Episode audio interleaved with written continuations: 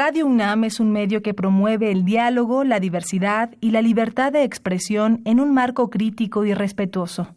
Los comentarios expresados a lo largo de su programación reflejan la opinión de quien los emite, mas no de la radiodifusora.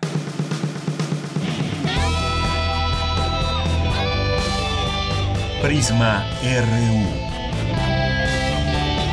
Relatamos al mundo.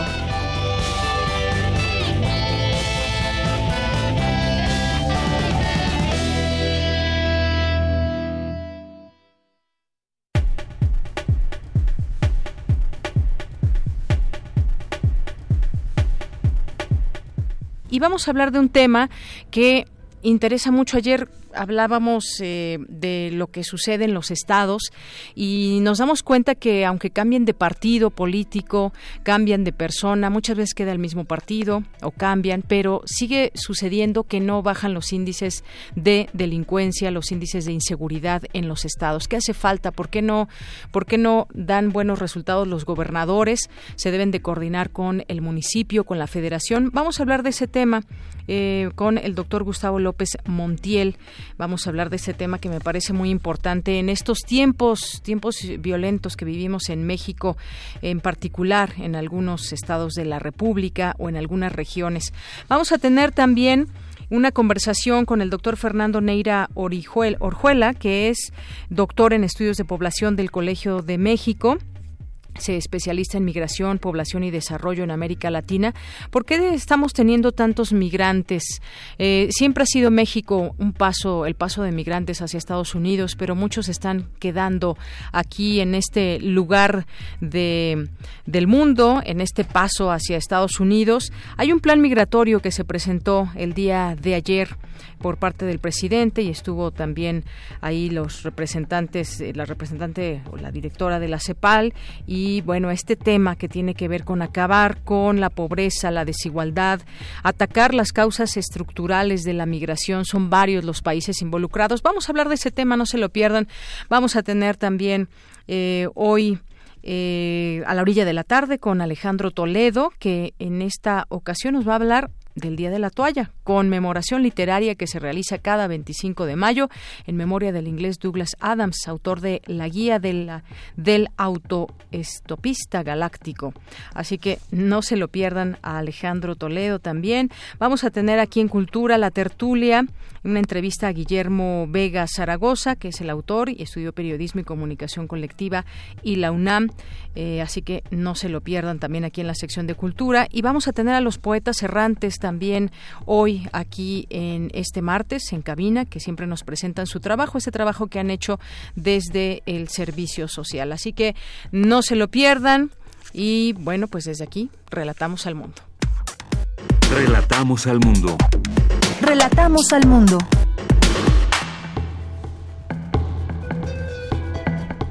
Es la una de la tarde con nueve minutos y en los temas universitarios se presentó el informe Seguridad Pública enfocada en el uso de la fuerza e intervención militar. Mi compañera Virginia Sánchez nos tendrá en un momento los detalles. Contribuye la UNAM al estudio de la región sur-sureste del país. Mi compañera Cindy Pérez Ramírez nos tendrá aquí la información. Alerta el Observatorio Ciudadano de Calidad del Aire que los niveles de dióxido de azufre en México rebasan en 1.300%. Propone al gobierno medidas para contrarrestarlo. Dulce García nos tendrá los detalles presentan la más reciente entrega de la serie Coordenadas 2050. Los detalles con mi compañera Cristina Godínez. Y en los temas nacionales, el gobierno federal anunció que subastará varios inmuebles recuperados que tenían la Fundación de Rossi Orozco y la Confederación Nacional Campesina. Los fondos irán al programa contra las adicciones. Al presentar su renuncia como director del IMSS mediante una carta, Germán Martínez acusó injerencia perniciosa a algunos funcionarios de la Secretaría de Hacienda. El Consejo de la Judicatura designó a los jueces que resolverán peticiones de la Fiscalía General de la República para acceder a información financiera y congelar cuentas. Tras revelarse contratos a empresa del delegado federal en Jalisco, Carlos Lomelí, el presidente Andrés Manuel López Obrador anunció que el asunto será investigado por la Secretaría de la Función Pública. Y en los temas internacionales, tras declararse culpable de lavado de dinero proveniente de narcotráfico, Juan Manuel Muñoz, alias El Mono Muñoz, operador de los Zetas, se convirtió en informante de Estados Unidos. Y el presidente estadounidense Donald Trump dijo estar decepcionado de que México no frene a los migrantes y amenazó con pronto dar una respuesta a la actitud de nuestro país. Hoy en la UNAM, ¿qué hacer y a dónde ir? La Facultad de Derecho de la UNAM te invita a la presentación del libro Derecho, Medio Ambiente y Cambio Climático, con la presencia de su autor, el doctor Benjamín Revuelta Vaquero. Asiste hoy a las 18 horas al Auditorio Benito Juárez de la Facultad de Derecho en Ciudad Universitaria. Como parte del ciclo Ganadoras de la Palma de Oro, TV UNAM transmitirá Orfeo Negro, película del director de cine francés Marcel Camus. Esta coproducción entre Brasil, Francia e Italia, rodada en Río de Janeiro, aborda la vida de Orfeo, conductor de tranvías y músico casado con Mira. Durante la semana de carnaval se enamora de Eurídice, una chica que ha llegado a la ciudad huyendo de un acosador, surgiendo así un triángulo amoroso abrumador que tomará un rumbo insospechado. Descubre qué pasará con la vida de los protagonistas y sintoniza hoy la señal de TV UNAM en punto de las 22 horas por el canal 20.1 de televisión abierta. Recuerda que en descargacultura.unam.mx ya está disponible el poemario El órgano de Corti, ganador en el concurso Ediciones Digitales Punto de Partida 2018. En este libro, Julieta Gamboa explica cómo el lenguaje puede afectar el cuerpo. Para obtenerlo, solo ingresa a www.descargacultura.unam.mx. La cultura en un solo clic.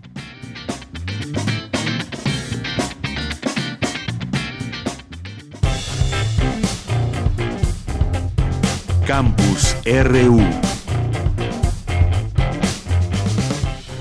Y en nuestro campus universitario queremos comenzar con una felicitación. Hoy es el Día del Politécnico. El Instituto Politécnico Nacional, comúnmente conocido como el Politécnico o el Poli, es una de las instituciones mexicanas de investigación y educación más reconocidas en todo el territorio nacional. A pesar de que fue creado el 1 de enero de 1936, la conmemoración de este organismo fue establecida el 21 de mayo por el nacimiento de su creador, el expresidente Lázaro Cárdenas. Esta institución que fundó él se creó con el objetivo de ofrecer una educación profesional a las clases más desfavorecidas y desprotegidas de aquel entonces y de impulsar el desarrollo industrial y económico del país. El Instituto Politécnico Nacional es considerado como una de las instituciones educativas más prestigiosas e importantes, no solo de México, sino de toda Iberoamérica. Cada año se inscriben más de 180 mil alumnos en sus 271 programas impartidos en las 100 unidades académicas con las que cuenta y por tratarse de una valiosa institución para el desarrollo del país y por la gran cantidad de profesionales que prepara en campos como la administración, la ciencia, la ingeniería o las nuevas tecnologías, cada 21 de mayo se rinde un homenaje a este organismo público y su creador. Así que enhorabuena a todos los politécnicos. Y en nuestro campus universitario de la UNAM tenemos esta información de mi compañera Cindy Pérez Ramírez. Contribuye la UNAM al estudio de la región sur-sureste del país. Adelante, Cindy. Deyanira, ¿qué tal? Muy buenas tardes a ti y a todas las personas que están escuchando Prisma RU desde la sala del Consejo Técnico de la Coordinación de la Investigación Científica de la UNAM. Investigadores del proyecto Cambio Global y Sustentabilidad en la cuenca del río Usumacinta y zona marina de influencia dieron cuenta del trabajo que se ha hecho en el estado de Tabasco desde hace siete años. Rafael Oyola Díaz, director del Centro del Cambio Global y Sustentabilidad de la UNAM, explicó que esta entidad universitaria se formó por invitación del Estado de Tabasco con el fin de atender problemas regionales. La UNAM buscó a través del centro una manera nueva de articularse con las regiones mediante la colaboración y la asociación con instituciones locales y gobiernos, además del CONACYT, para fortalecer las capacidades en ciencia y tecnología. Y gracias a este esfuerzo se creó este modelo que es el nuestro, que le hemos denominado eh, Centro Mixto de Investigación, y una de las preocupaciones que tenemos en este momento es que en el marco de la discusión que se va a dar de la ley de ciencia y tecnología, los diputados logren crear este nuevo modelo de centro que nosotros consideramos que va a ayudar mucho para que los gobiernos de los estados se comprometan más en asociación con instituciones federales y con gobiernos locales, se comprometan en el financiamiento de la ciencia y la tecnología. Uno de los proyectos eh, fundamentales del centro y el que ha sido el, el proyecto emblemático del centro es este proyecto sobre la cuenca del Usumacinta. Es un proyecto que reúne a cerca de 18 instituciones. Hasta este momento en el proyecto han participado 343 colaboradores de distinto tipo. Por su parte, Julia Carabias, académica de la Facultad de Ciencias de esta Casa de Estudios y coordinadora científica del proyecto Cambio Global y Sustentabilidad en la Cuenca del Río Usumacinta y Zona Marina de Influencia, bases para la adaptación al cambio climático desde la ciencia y la gestión del territorio, explicó que esta zona es estratégica y tiene una gran riqueza natural. En ella se encuentran una de cada cinco plantas que existen en el país, muchas de ellas en distintas clasificaciones de amenaza. Se logra tener una base de datos que nos indica que hay más de 5.000 especies. Lo mismo pasa con la fauna, más de mil vertebrados. Estamos hablando de igualmente el veintitantos por ciento de todos los vertebrados de México de las especies se encuentran aquí. En términos de cambio climático, estamos viendo, va a haber eh, zonas de mayor lluvia y zonas de menor lluvia de manera significativa. Lo mismo pasa con las temperaturas mínimas. Las mínimas van a ser más altas. Por ello, nuestros desafíos es reducir deforestación, reducir la pérdida de especies, evitar que se contaminen las aguas por los escurrimientos residuales y de los desechos, restaurar zonas estratégicas, reducir la vulnerabilidad de la gente ante estos procesos de cambio climático.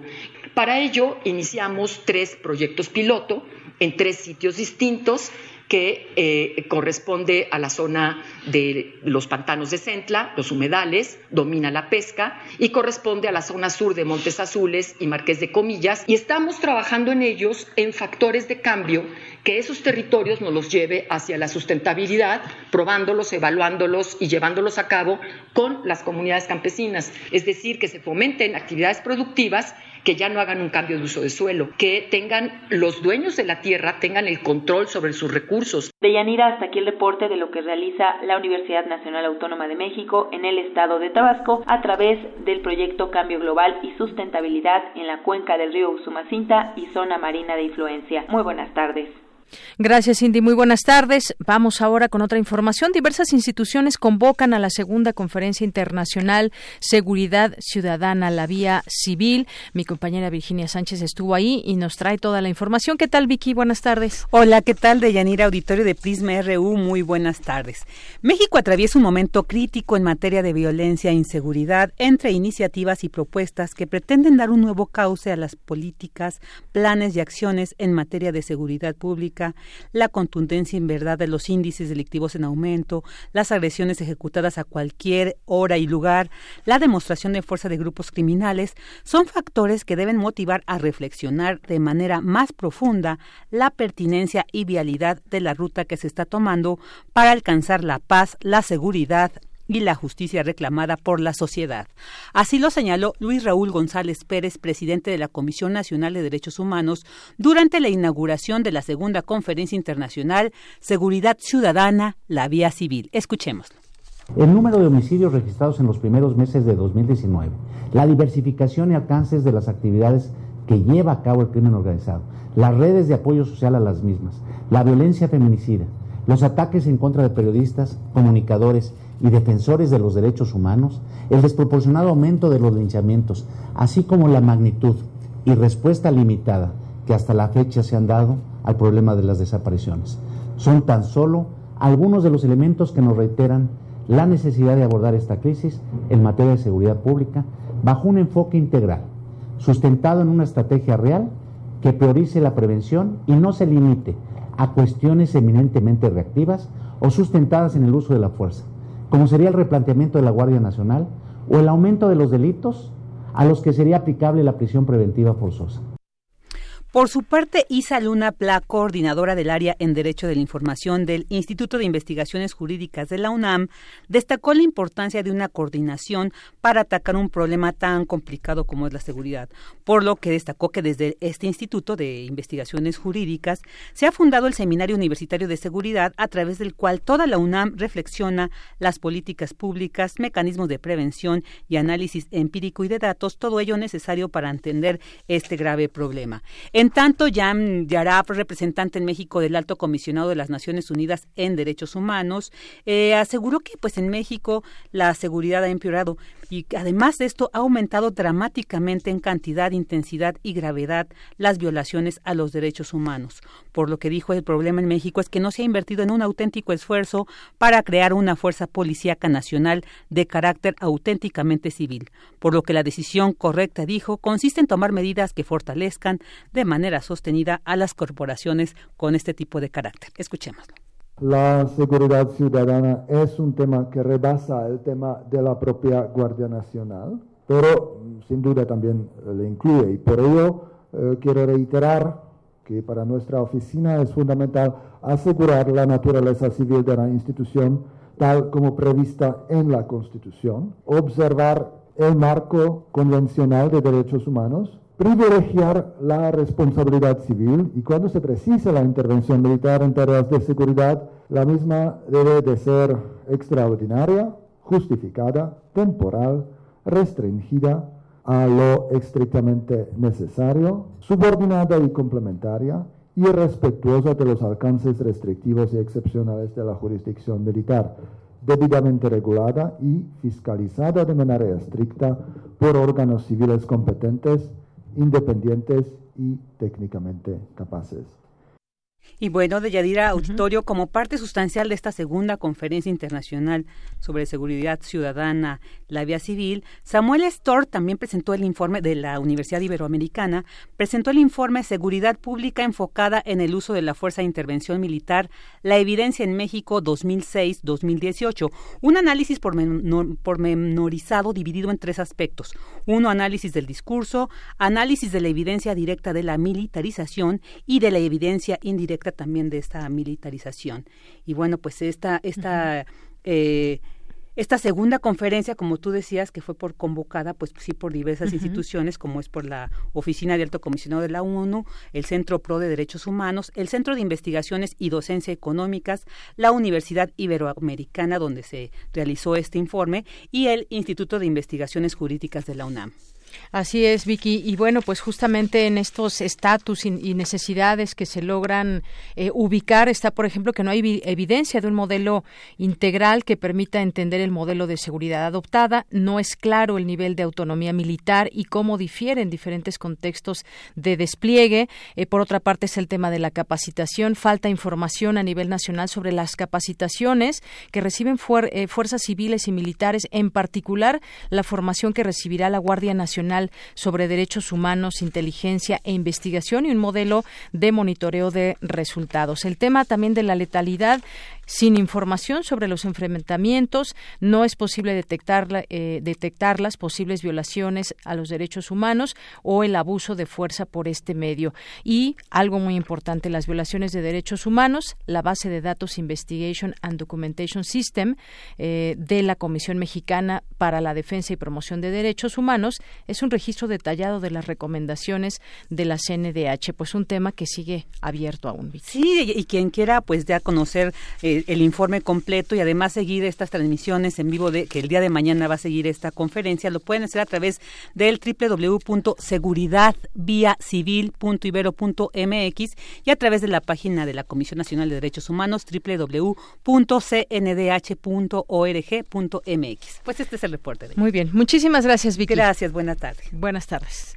Y bueno, continuamos, continuamos con eh, más información. Ahora toca el turno a mi compañera Dulce García. Presentan al Gobierno de la Ciudad de México y a la Comisión Ambiental Metropolitana propuestas para mejorar la calidad del aire. Adelante, Dulce. Deyanira, muy buenas tardes. A ti al auditorio de Prisma RU. Organizaciones integrantes del Observatorio Ciudadano de Calidad del Aire exigieron a autoridades federales y locales que implementen acciones urgentes para cumplir con su obligación de protección a la salud, siguiendo los niveles límite de contaminantes recomendados por la Organización Mundial de la Salud. Esto a propósito de las contingencias ambientales de la semana pasada. Y es que, como alertó en conferencia de prensa Pablo Ramírez, responsable del tema de calidad del aire de Greenpeace México, la norma 022 relativa al dióxido de azufre está por encima de las recomendaciones de la OMS en 1.300%. Esto quiere decir que según la COFEPRIS, según la Secretaría de Salud eh, de nuestro país, es saludable en México respirar 1.300% por encima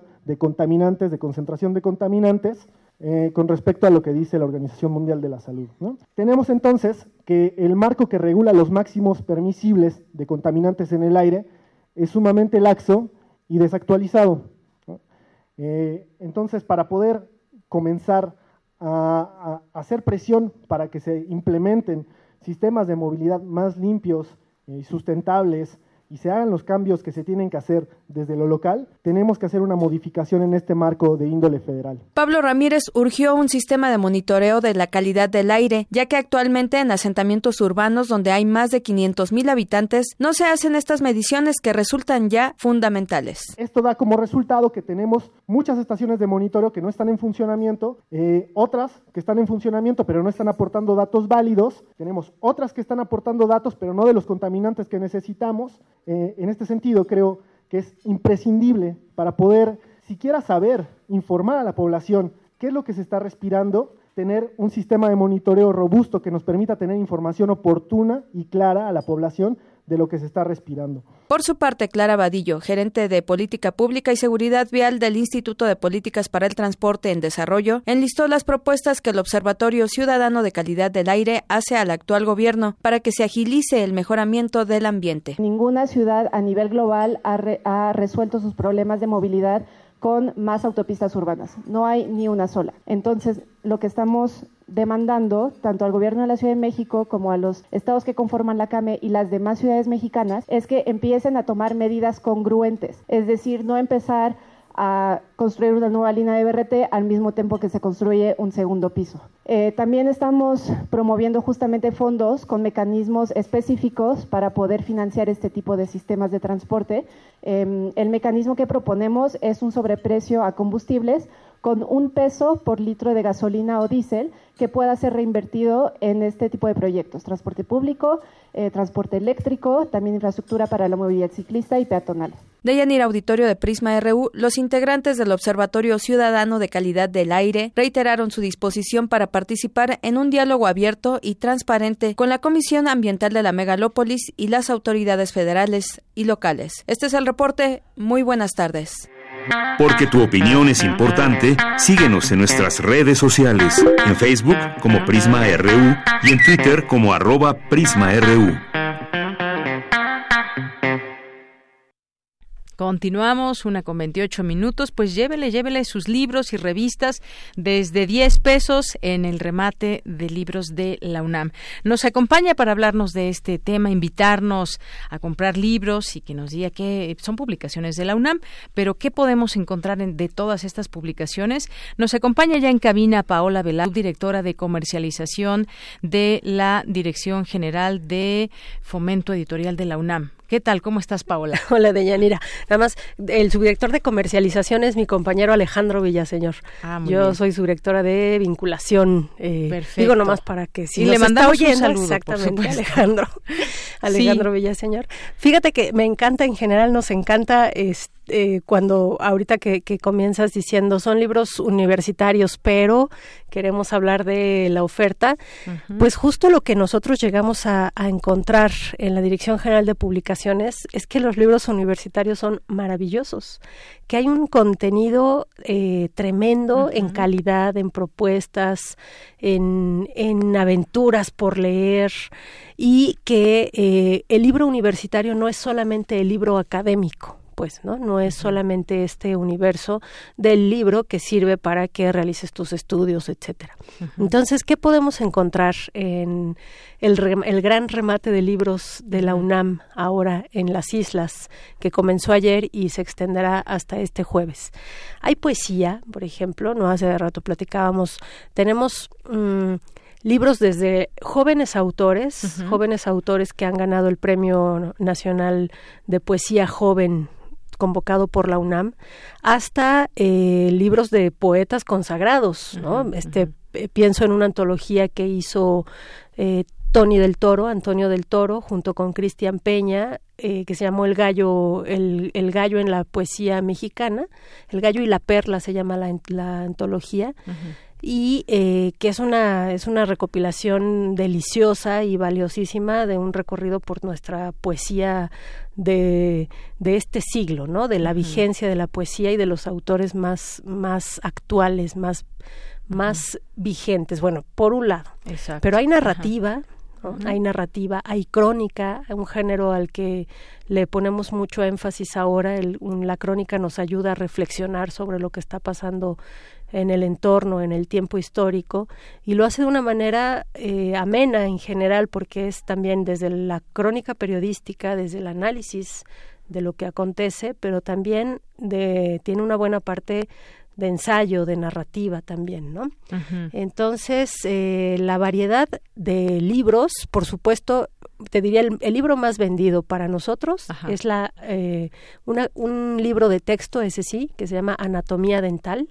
Digo si nos están escuchando odontólogos está por ahí ese libro. Hay libros de economía de física de matemáticas de literatura de música de cine de todas las áreas y en todos los sentidos. Por supuesto que hay libros de texto y libros académicos pero también hay muchísima muchísima oferta editorial de libros de divulgación de libros de creación literaria, de libros de iniciación a la ciencia, por ejemplo, ¿no? de, temas que nos ayudan a comprender el universo, de temas de, de interés general, para la población. Pues sí, imagínense lo diversa que es nuestra universidad, todo lo que se hace día con día y que podamos encontrarlo a través de sus publicaciones, pues creo que es una gran oportunidad porque son libros también, muchos de ellos académicos, específicos de algunos temas en particular, pero podemos encontrar todo esto que nos dices también, poesía, narrativa, crónica, eh, todo lo que publica nuestra universidad. Tiene una... Libros para niños. Libros para niños, qué bueno que lo mencionas, también pueden ir con, con la familia. Todavía quedan eh, dos días más. Estará hasta el 23 de mayo ahí en las en las islas. Así es. Así es, Deyanira. Te decía, bueno, lo importante es que efectivamente ahí ahí encontrarán quien busque libros académicos, pero no es toda la oferta editorial, ¿no? Es eh, la oferta editorial va más allá del, libro académico que le puede interesar exactamente a un público específico. Nuestro interés es al contrario, en esta ocasión, que sea una oferta editorial amplia para un público amplio y pues con estos descuentazos que en algunos casos llegan hasta más allá del 80%, creo que es eh, es una, una visita obligada para todos los lectores. Una visita obligada y paso obligado para muchos estudiantes y académicos que todos los días pasan por este hermoso y bello lugar y detenerse a que se dejen encontrar por esas lecturas y esos libros que quizás eh, ni siquiera van buscando ese libro, pero los encuentra. Es creo que lo, lo bonito y lo necesario también cuando se trata de leer. Así que toda esta oferta tienen, no se la pierdan, de verdad, toda la comunidad universitaria, el público en general, como siempre, pues las puertas abiertas de, de la UNAM cuando se trata de pues todo este tipo de actividades. Remate de libros de la UNAM y bueno, pues te decía, rezan algunos días, ¿cómo les ha ido de ayer que comenzaron? Pues mira, súper bien, justo además teníamos la, la, preocupación de que la contingencia no nos dejara ah, sí, estaban montar. tronándose los dedos, sí, Pero afortunadamente, bueno, todo ha ido mejorando, no todo lo que quisiéramos y lo que como ciudadanos necesitamos y exigimos, pero ha ido las condiciones de aire han mejorado, entonces pudimos iniciar ayer y ha sido la respuesta magnífica, magnífica, o sea, ves mesas llenas de, de jóvenes, de, de familias, de, de, autores incluso que van ahí a, a buscar qué, qué puede haber de interesante, porque, insisto, también es una una manera de incentivar a que quien no haya iniciado todavía una biblioteca personal la inicie. Te puede llevar unos cuatro o cinco libros por los que en otro momento pagaría lo de uno. Eh, y quienes ya, tienen ya tienen una biblioteca personal integrada, amplia, de distintos temas, pues que la vayan engrandeciendo y ampliando. Claro, toda esta gran variedad de títulos se pueden encontrar en esta ocasión en el remate del libro Sunam de este año que organiza la Dirección General de Publicaciones y Fomento Editorial. Pues Marisol, eh, perdón, Paola Velasco, me ha dado muchísimo gusto que estés aquí con nosotros en esta en esta emisión y que nos invites a este remate de libros y también le mando un saludo a Marisol. A Marisol le mandamos ambas, por supuesto que seguro aquí nos está oyendo. Claro que sí. Pues muchísimas gracias, Paola. Al contrario, muchas gracias a ti. Hasta luego, Paola Velasco, subdirectora de comercialización de la Dirección General de Publicaciones y Fomento Editorial. Continuamos. Queremos escuchar tu voz. Nuestro teléfono en cabina es 55 36 43 39. Tu opinión es muy importante. Escríbenos al correo electrónico prisma.radiounam@gmail.com. Prisma RU. Relatamos al mundo.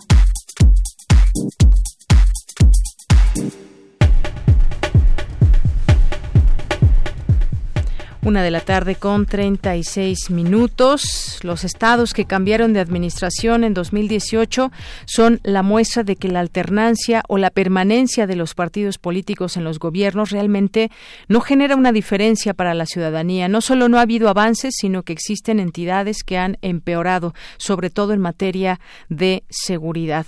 Eh, pues hay una información que nos pareció interesante, que publicó el día de ayer eh, Reporte Índigo, y en este sentido, pues quisimos ampliar esta información. Me parece que ahora que estamos a la expectativa con una Guardia Nacional eh, que estará operando próximamente, pues quisiéramos que este país retome el camino de la paz. ¿Se puede, no se puede? ¿Qué, qué labor le toca a los gobernadores? Platiquemos de este tema, ya está en la línea telefónica el doctor Gustavo López Montiel. Él es doctor en ciencia política por The New School, of, eh, The New School for Social Research, profesor de Ciencia Política en la Escuela de Ciencias Sociales y Gobierno del Tecnológico de Monterrey, Campus Ciudad de México. ¿Qué tal, doctor? Bienvenido. Buenas tardes. ¿Qué tal? Buenas tardes. Un saludo al auditorio. Doctor, pues platicar de este tema, ¿qué le toca a los gobernadores? ¿Están esperando que llegue una Guardia Nacional? ¿Qué le toca a los presidentes municipales? ¿Qué le toca a la federación? ¿Cómo se organizan? Llevamos pues ya varios años y varios sexenios, diría yo, y esta coordinación no sé si sea la que falla o cómo pedirle también resultados a los gobernadores. Bueno, creo que eh, parte del problema se debe a la forma en la que se transitó desde un gobierno, pues más o menos eh, autoritario en el pasado, a un gobierno, a gobiernos democráticos, eh, muchos de, o sea, la mayor parte de ellos obviamente electos en los estados y obviamente el gobierno, el gobierno federal, eh, pero en ese tránsito, eh, pues se buscó, eh, o los sectores políticos buscaron hacer uso de los recursos, fundamentalmente económicos, pero no asumieron, me parece, de manera clara el espacio eh, de, su de su responsabilidad, no únicamente en el ámbito de seguridad, sino también podemos verlo pues en educación, en salud y en otros eh, en otros eh, en otras áreas de política pública. Uh -huh. En el caso de seguridad, pues es un poco más complicado porque si bien eh, en, en, el contexto federal está claro que le toca en la Constitución tanto a los municipios como a los estados como a la Federación, eh, obviamente por el tipo de, de pues sí de cobertura, eh, de delitos que se persiguen y de la forma en la que se hacen, pues a final de cuentas eh, me parece que eh, se vieron abrumados no únicamente por eh, distintas formas de crimen, sino que en muchos casos, pues la misma corrupción eh, de la que participaron algunos de muchos de ellos, pues a final de cuentas agravó el, el problema y pues venimos a generar lo que por la situación en la que estamos. Por ejemplo, un, algunos datos claros es, es cuando eh, se dan estos cambios de gobierno, y no únicamente ahora, sino en el pasado también, eh, o sea, en, años anteriores, eh, cuando cambia un gobernador, pues de repente se disparan las cifras de homicidios, de robos y de otros delitos, y en buena medida, eh, pues eso nos eh, dice, y hay investigaciones en ese sentido, eh, pues eh, se rompen los acuerdos, uh -huh. que estarían generado anteriormente, o se rompen las capacidades, o cambian funcionarios, y entonces, pues todo eso abona al clima que se ha generado.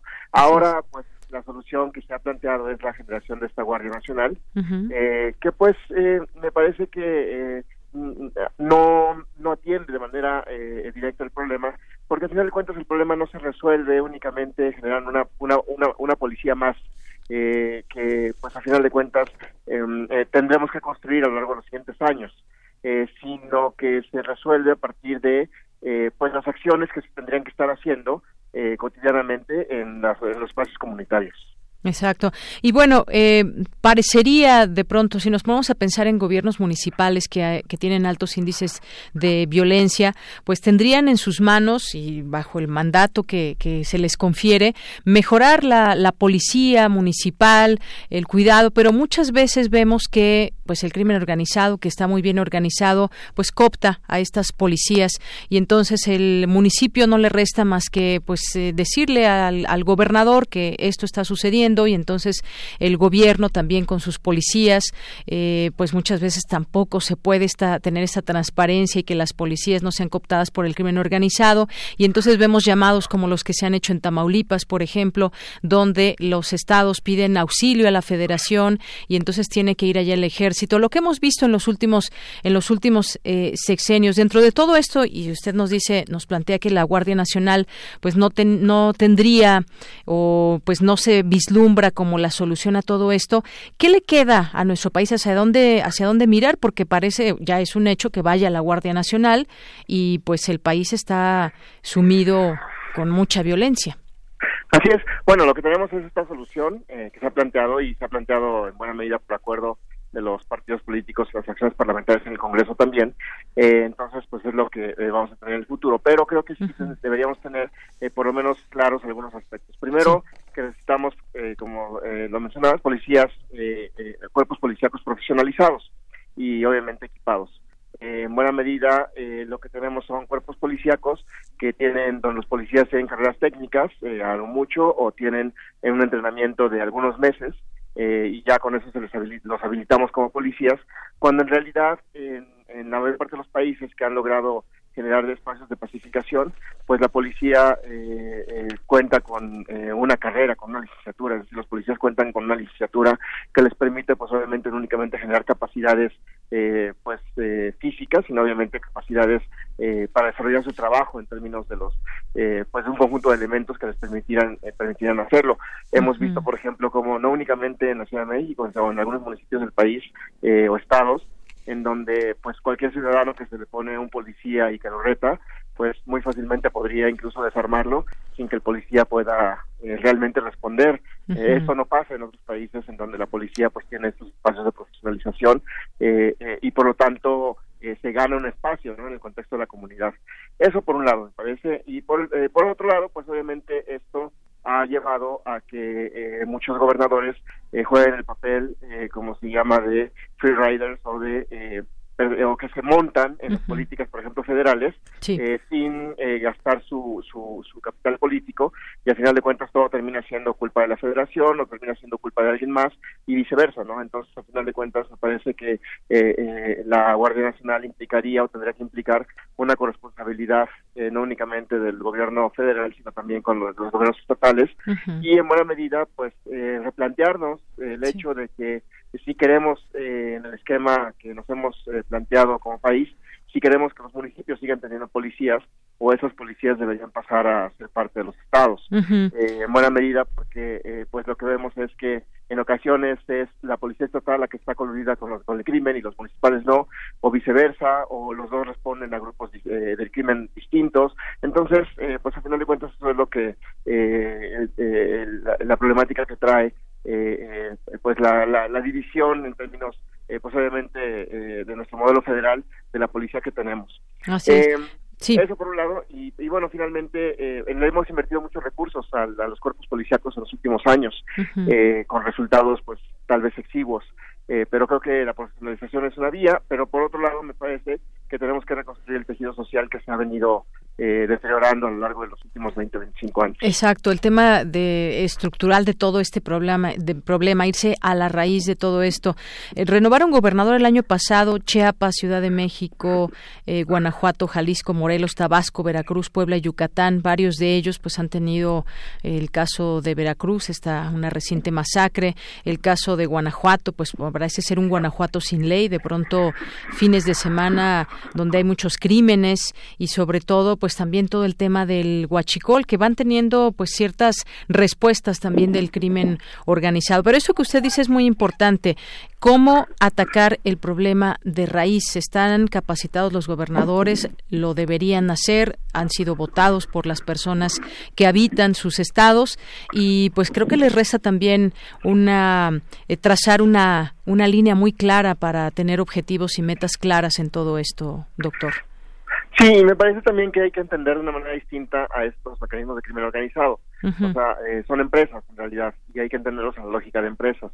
Son eh, o, son cuerpos que necesitan pues contabilidad, seguridad, fletes, almacenamiento de lo que venden o lo que hacen. Es decir, eh, son en realidad empresas y creo que hemos tratado de, de, atacarles pues fundamentalmente a través de el armamento de policías, pero no hemos ido con estrategias más profundas, por ejemplo, para revisar sus ingresos, para revisar sus atacar sus finanzas, así es, sus finanzas, sus mecanismos de organización. Entonces, eh, eh, es decir, un trabajo mucho más fino eh, para el cual eh, hay tenemos pues obviamente estructuras de gobierno, pero muchas de ellas no están lo suficientemente capacitadas o no tienen los suficientes elementos legales y me parece que eso es uno de los elementos que podría eh, ayudar eh, de manera mucho más eficiente al combate del crimen, a, las distintas formas de, de, crimen. Eh, porque en México me parece que muchas veces tenemos, buscamos resolver los problemas centralizando, quitándole capacidades a unos y dándoselas a otros, pero al final de cuentas me parece que mucho pasa por el dinero, entonces con mejores leyes fiscales y aquí me parece con un tema importante y es que los gobernadores realmente se atrevan a eh, a, impulsar este tipo de mecanismos y que los y que los instrumenten en colaboración con la Federación porque me parece que es uno de los, eh, de los eh, aspectos que podrían ayudar en mucho a la forma en la que cometimos el crimen. Claro, y todo esto se habla de una cadena de responsabilidades donde pues se tiene que trabajar en conjunto, se tiene que trabajar de manera coordinada, municipio, estado, federación, algo que yo en lo particular creo que ha, fallado esta, esta coordinación por lo que vemos y por los resultados. Usted bien explica que el crimen organizado pues es como funciona como una empresa, cómo atacar a esas finanzas, cómo atacar pues desde quienes tienen eh, donde suceden estos hechos que son los territorios, pues ahí debe haber también una coordinación muy importante entre las autoridades locales para que pueda esto tener algún impacto también a nivel a nivel nacional, empezando por los estados y luego que tenga un impacto a nivel nacional. Así es, porque lo que ocurre, por ejemplo, pues en un municipio y que se comparte con otro, pues no es únicamente responsabilidad del municipio, sino responsabilidad tal vez de la región en términos de El cambio de información que tengan, el cruce de información. Así es, y también con la autoridad estatal, y también con la federal en el espacio de lo que de, de, las áreas que le corresponden. Pero en muchas ocasiones eh, pues ni siquiera eh, existen los mecanismos de colaboración policíaca eh, para un tema de operativos. Eh, y pues mucho menos existen esos mecanismos para la colaboración en el trabajo más fino para el desmantelamiento de estas estructuras.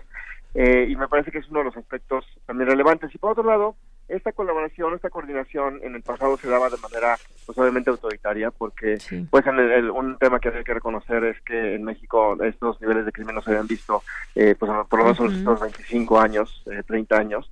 Y pues obviamente lo que pasaba eh, anteriormente es que los presidentes municipales y los gobernadores se plegaban al poder federal y pues obviamente había mucho más control en ese sentido.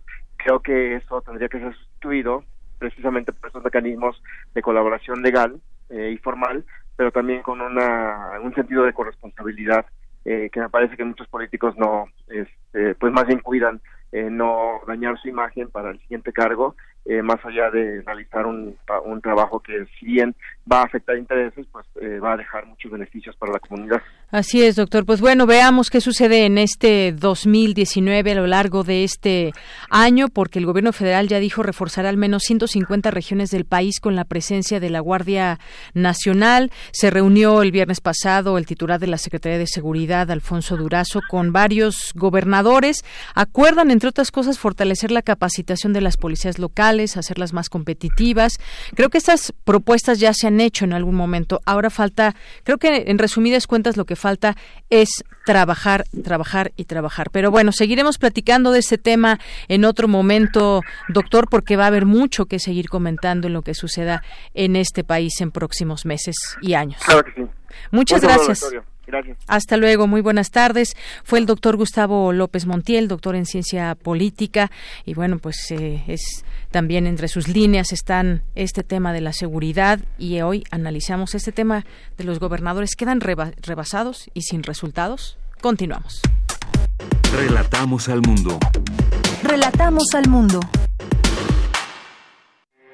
Porque tu opinión es importante, síguenos en nuestras redes sociales, en Facebook como Prisma RU y en Twitter como arroba PrismaRU.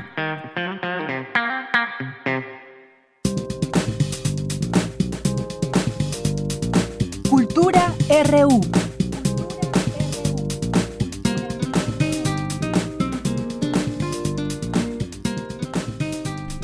Entramos en la sección de cultura. ¿Qué tal, Tamara Quiroz? Muy buenas tardes. Deyanira, muy buenas tardes. Qué gusto saludarte a ti y a todos aquellos que nos acompañan a través de esta frecuencia universitaria. Estamos próximos a terminar ya la segunda hora de este noticiero. Qué bueno que siguen con nosotros. Les cuento que hoy tenemos un gran invitado. En la mesa de Prisma R1 nos acompaña Guillermo Vega Zaragoza. Él es periodista, editor, poeta, narrador, cronista y ensayista, pionero del legendario suplemento Sábado de Uno más Uno, dirigido en ese entonces por Huberto Batis. Ha colaborado en la jornada semanal de eh, también en Confabulario, La Cultura en México y también en la revista de la Universidad de México, entre otras publicaciones culturales del país. Y bueno, hoy nos viene a hablar de un trabajo que nos lleva a recorrer años de labor literaria. Maestro, muy buenas tardes. Guillermo Vega, bienvenido a este espacio. Hola, ¿qué tal? muchas gracias. Gracias por la invitación. No, al contrario. A ver, La Tertulia. Un libro editado por el Tapiz del Unicornio, donde reúnes una serie de ensayos. Guillermo, pues qué mejor nombre no podía tener este libro, ¿no? La Tertulia. Eh, justo, justo esas reuniones íntimas. Platícanos, por favor, cómo surge la idea de, concatenar eh, varios ensayos en un libro.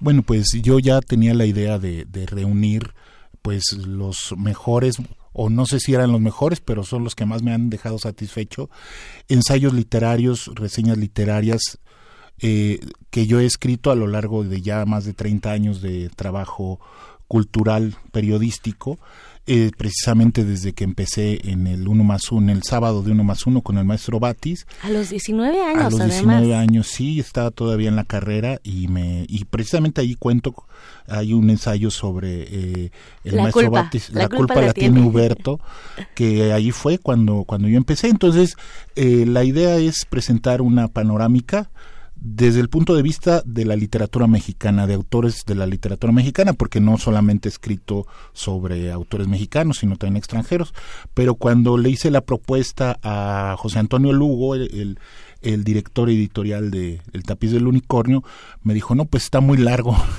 primero vamos a publicar los ensayos de literatura mexicana, y él felizmente me propuso eh, el título de la tertulia, lo cual a mí me, me, me, gusta mucho, porque precisamente de eso se trata el libro.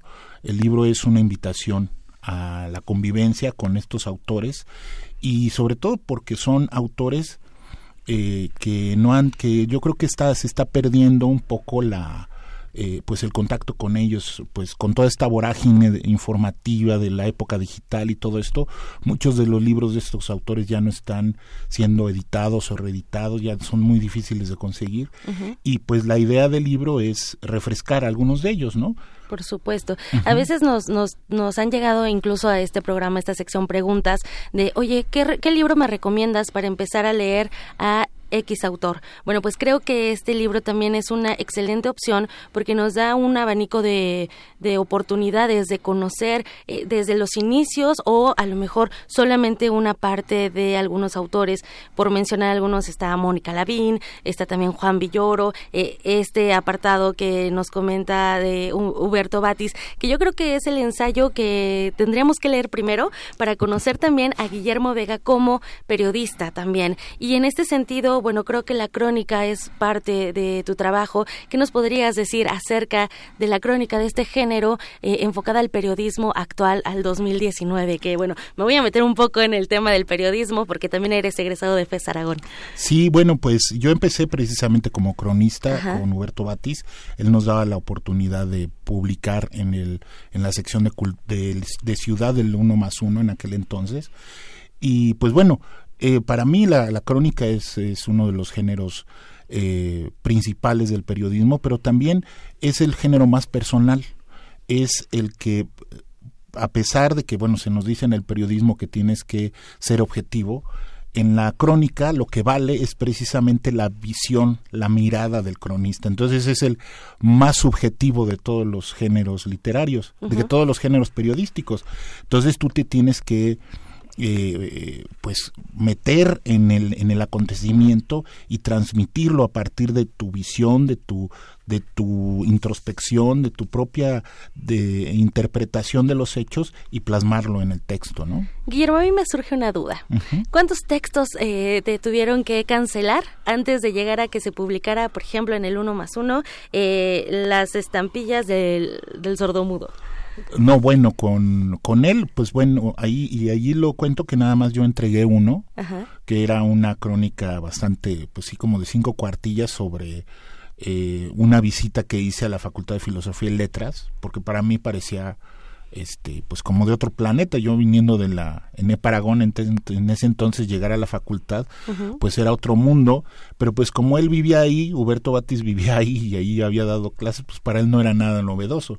Entonces me dijo no escribe sobre lo que sucede en la calle y fue a la segunda reseña a la segunda crónica cuando ya finalmente me la publicó. Digo sin yo saber que me la iba a publicar Excelente. Bueno, es que además iniciaste muy joven, 19 años, y, y, a mí también me gustaría comentar a la gente que nos escucha que dentro de estas páginas, de estos ensayos, de este libro, también van a encontrar, por ejemplo, hay uno dedicado a Juan Villoro, a sus primeros cuentos, ¿no? Eh, también hablas de corrientes literarias, como en este caso La Onda, por ejemplo. Sí, pues eh, es una. Eh, yo acomodé los libros, los, los, los ensayos a partir de, de, la fecha de nacimiento de los autores. Entonces empiezo con Martín Luis Guzmán, que además pues fue, fue muy significativo para mí porque yo trabajé en la revista Tiempo que él fundó. Entonces ese ensayo yo lo escribí cuando, cuando trabajaba yo en la revista Tiempo, pero después está el, un ensayo sobre Miguel Enelira, que también tiene mucha relación con la universidad, pues fue, fue el fundador de la imprenta universitaria, fue director de la de la revista de la universidad en un tiempo y también es uno de los eh, tesoros mejor guardados de la literatura mexicana, pues que es el, el, el, autor este pues de Tlaxcala, pero pues fuera de Tlaxcala no se conoce mucho y sin embargo pues tiene una gran historia y tiene una gran obra que no se conoce mucho, ¿no? Por lo menos en acá en, en la capital y en, y en todo el país, supongo, ¿no? Así es, y de hecho, bueno, también está, eh, por ejemplo, Emanuel Carballo, también está, ya lo mencionaba Mónica Lavín, René Avilés Favila, también está eh, Marco Tulio Aguilera, por ejemplo. O sea, vamos a, conocer también autores a, través de otra arista, ¿no? También, a veces eh, nos dejan leer por decirlo así, o a veces nos recomiendan libros, pero la visión siempre va cambiando. Nunca, bueno, a mí me gusta cuando alguien me recomienda, por ejemplo, un libro, porque entonces ya tengo como ese antecedente. Pero qué mejor que formarse uno mismo eh, su propia crítica y este creo que es una excelente oportunidad para empezar a, o para revisitar también autores. Y como toda tertulia, pues mañana también hay una tertulia. Sí, mañana eh, lo vamos a presentar en con amigos íntimos también. En el Palacio de Bellas Artes. Eh, a las 7 pm en la sala Adamo Buari va a estar el doctor Vicente Quirarte, va y dos jóvenes escritores que van despegando, eh, Omar Delgado y Luis Bugarini, que son grandes amigos míos. Y bueno, y José Antonio Lugo va a estar moderando. Entonces ahí vamos a estar armando la tertulia en persona con, con estos amigos y pues bueno, lo vamos a presentar en sociedad en sociedad. Excelente. ¿Cuánto tiempo te tardaste en, en, elegir a estos autores y decir, estos son los que van? Porque hay una curaduría detrás de, de todo este trabajo. Sí, bueno, yo creo que desde que decidí armarlo, yo creo que han de haber sido unos seis meses entre, pues bueno, aquí es una, pues podríamos decir que es casi, casi como un 25% de lo que yo he escrito en términos de ensayos literarios, ¿no? solo una eh, muestra. Sobre, sobre autores mexicanos, porque he escrito mucho más sobre también sobre autores extranjeros, ¿no? Sobre todo de literatura norteamericana, europea, eh, pero ese es otro libro. Y también yo lo termino este libro con los con autores de mi generación. Y la idea es hacer otro libro con autores más jóvenes, que también ya lo estoy preparando. Excelente. Bueno, además de mañana poder ir a, conocer más, más de este, de este libro, La Tertulia, en la sala Damo Boari a las 7 de la noche en el Palacio de Bellas Artes, ¿dónde más podemos conocer tu trabajo y todo lo que has realizado? ¿Alguna página, redes sociales? Bueno, yo tengo mi, mi, eh, mi blog, que es eh, tundeteclas.wordpress.com. Y bueno, y en las redes sociales, igual también en Twitter, eh, Tundeteclas, y en Facebook, eh, Guillermo Vega Zaragoza, ahí me pueden encontrar. Muy bien, y bueno, este libro está bajo el sello El Tapiz del Unicornio, que también tiene página www.eltapizdelunicornio.com para que se acerquen y no nos queda más que agradecer mucho la visita Guillermo Vega y que bueno, las letras y todos estos ensayos lleguen a más personas. Muchas gracias por la visita. Muchas gracias a ustedes por la invitación. Al contrario, ahí está la tertulia, ensayos sobre literatura mexicana y ya para finalizar, de Yanira, tenemos 10 pases dobles para que se vayan a ver Edipo Nadie es Ateo. La función de hoy a las 8 de la noche. Los ganadores deben de presentarse 30 minutos antes en el Teatro El Galeón del Centro Cultural del Bosque, atrás de Auditorio Nacional. Y también tenemos cinco pases dobles para Hedda Gabler. La función también de hoy, pero a las 8.30. Y los ganadores, la misma dinámica, 30 minutos antes con identificación oficial, pero en la taquilla del Teatro Helénico, que se ubica en Avenida Revolución 1500 Guadalupe Inn. Nuestro teléfono Teléfono es 55 36 43 39. Muy bien, muchísimas gracias y gracias a, también a Guillermo y además gran lugar presentarse en Bellas Artes. Que, hay que limpiar el nombre de aquello que se presentó hace unos días, ¿no? Bueno, pues muchas gracias. Muchas gracias. Gracias por venir. Vamos a hacer un corte y regresamos a la segunda hora de Prisma RU. Prisma RU. Relatamos al mundo.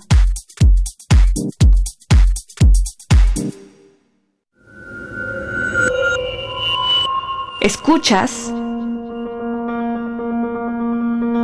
96.1 de FM. XEUN. Radio 1. Transmitiendo desde Adolfo Prieto 133, Colonia del Valle, en la Ciudad de México. Radio UNAM. Experiencia sonora.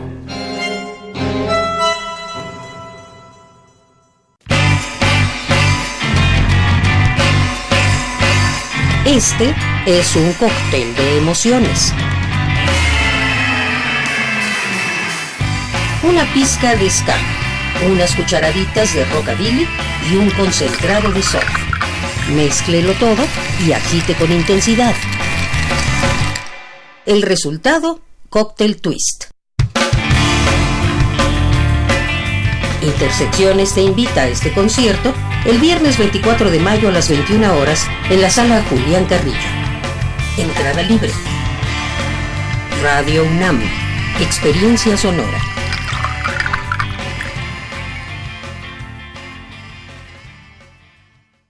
Nos han hecho creer que aquí solo hay chairos o fifis. Pero en México vamos más allá. Porque todos los días hay gente poniendo manos a la obra. Ganando batallas siendo la solución y no el problema, saliendo adelante, levantando la voz, rescatando nuestra humanidad, conservando nuestras voces. Ni chairos ni fifís, somos mexicanos. El color de México es la suma de nuestras luchas.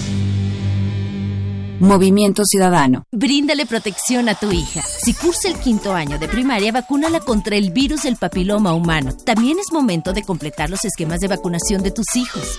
Recuerda, las vacunas son seguras y gratuitas. Prepara su cartilla y participa en la Segunda Semana Nacional de Salud 2019. Del 20 al 24 de mayo acude a tu unidad de salud. Por el bienestar de tu familia y de México, vacúnalos. Secretaría de Salud. Este programa es público ajeno a cualquier partido político. Queda prohibido su uso para fines distintos a los establecidos en el programa. Un de saludo. Dejen que el universo fluya. Ahora entren a descargacultura.unam.mx y busquen Concierto para violonchelo de Haydn. Se colocan sus audífonos mientras hacemos la rutina de yoga. Revoluciona el acto de escuchar. Disfruta en línea o descarga gratis. Descargacultura.unam va conmigo. Porque tu opinión es importante, síguenos en nuestras redes sociales, en Facebook como Prisma RU y en Twitter como arroba PrismaRU.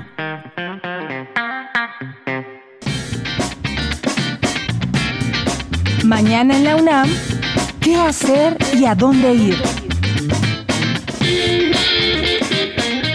La Coordinación Universitaria para la Sustentabilidad organiza la mesa redonda hacia una gestión sustentable en el manejo de residuos, plantas de tratamiento de aguas residuales, que se llevará a cabo mañana 22 de mayo de 11.30 a 13 horas en el auditorio José Luis Sánchez Briviesca, ubicado en la Torre de Ingeniería en Ciudad Universitaria. La entrada es libre o sigue la transmisión en vivo en la página de Facebook de la Coordinación Universitaria para la Sustentabilidad. Como parte del ciclo de cultura japonesa, el Centro de Enseñanza para Extranjeros te invita a la conferencia Época Moderna, Escultura Japonesa y Arte Contemporáneo, con la ponencia de la maestra Tokiyo Tanaka.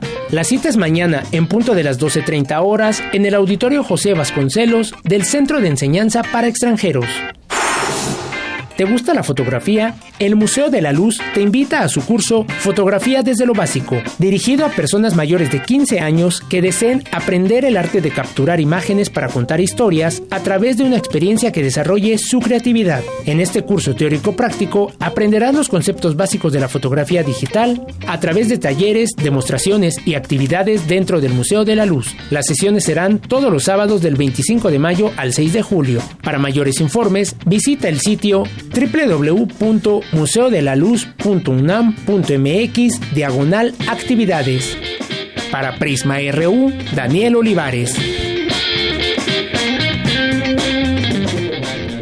Dos de la tarde con seis minutos. Ya estamos en nuestra segunda hora de Prisma RU, aquí en el 96.1 de FM y también en www.radio.unam.mx. Un gusto que estén con nosotros, que nos estén acompañando y que ojalá lo puedan hacer el próximo jueves 30 de mayo en vivo para disfrutar con nosotros y es, conocernos. Y vamos a tener grandes invitados, así que no se lo pierdan. Este programa en vivo, donde abrimos nuestras puertas ahí en la sala Julián Carrillo para, para que sean parte de este festejo y de este programa.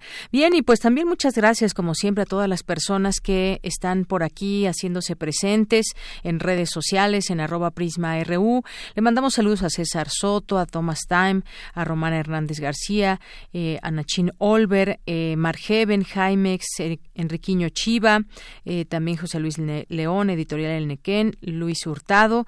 está por aquí también, tenemos algunos comentarios Nos dice Román Hernández García. Eh, dice yo soy una aberración, soy un burro con sangre auriazul y qué padre y padre de un puma. Bueno, pues felicidades también a todos los politécnicos. Ya sabemos que su mascota es un burro, que no, que es una burra. Pero bueno, muchas gracias por el comentario, Román Hernández García. Te mandamos un abrazo. Y bueno, pues finalmente entre universitarios, entre universitarios nos veamos. Eh, también eh, le mandamos muchos saludos a Armando Unzueta. nos escribe Giro Pentachi y nos dice varios Varios analistas opinan que la Guardia Nacional no es una medida adecuada, pero ninguno habla de cómo solucionar el problema de la inseguridad. ¿Será porque no tienen la menor idea de cómo hacerlo? Buen punto. Muchas gracias, Giro Pentachi. Hay mucho que hacer en este sentido algo se tiene que hacer, hay cosas que han fallado, ¿qué se ha aprendido del pasado? Bueno, pues estaremos por verlo muchos mexicanos ávidos de que las cosas tomen otro camino en nuestro país. Eh, Nancy, Nancy Narváez, también editorial El dice apenas desayunando, aquí desayunando apenas y escuchando Prisma RU. Eh, muchas gracias a todos nuestros amigos de editorial El Nequén. Un poco tarde para, para desayunar, ya estamos por desearles o deseándoles buen provecho también, pero pues bueno, seguramente hubo un desvelo por ahí. Muchas gracias por hacer hacerse presente siempre en este espacio.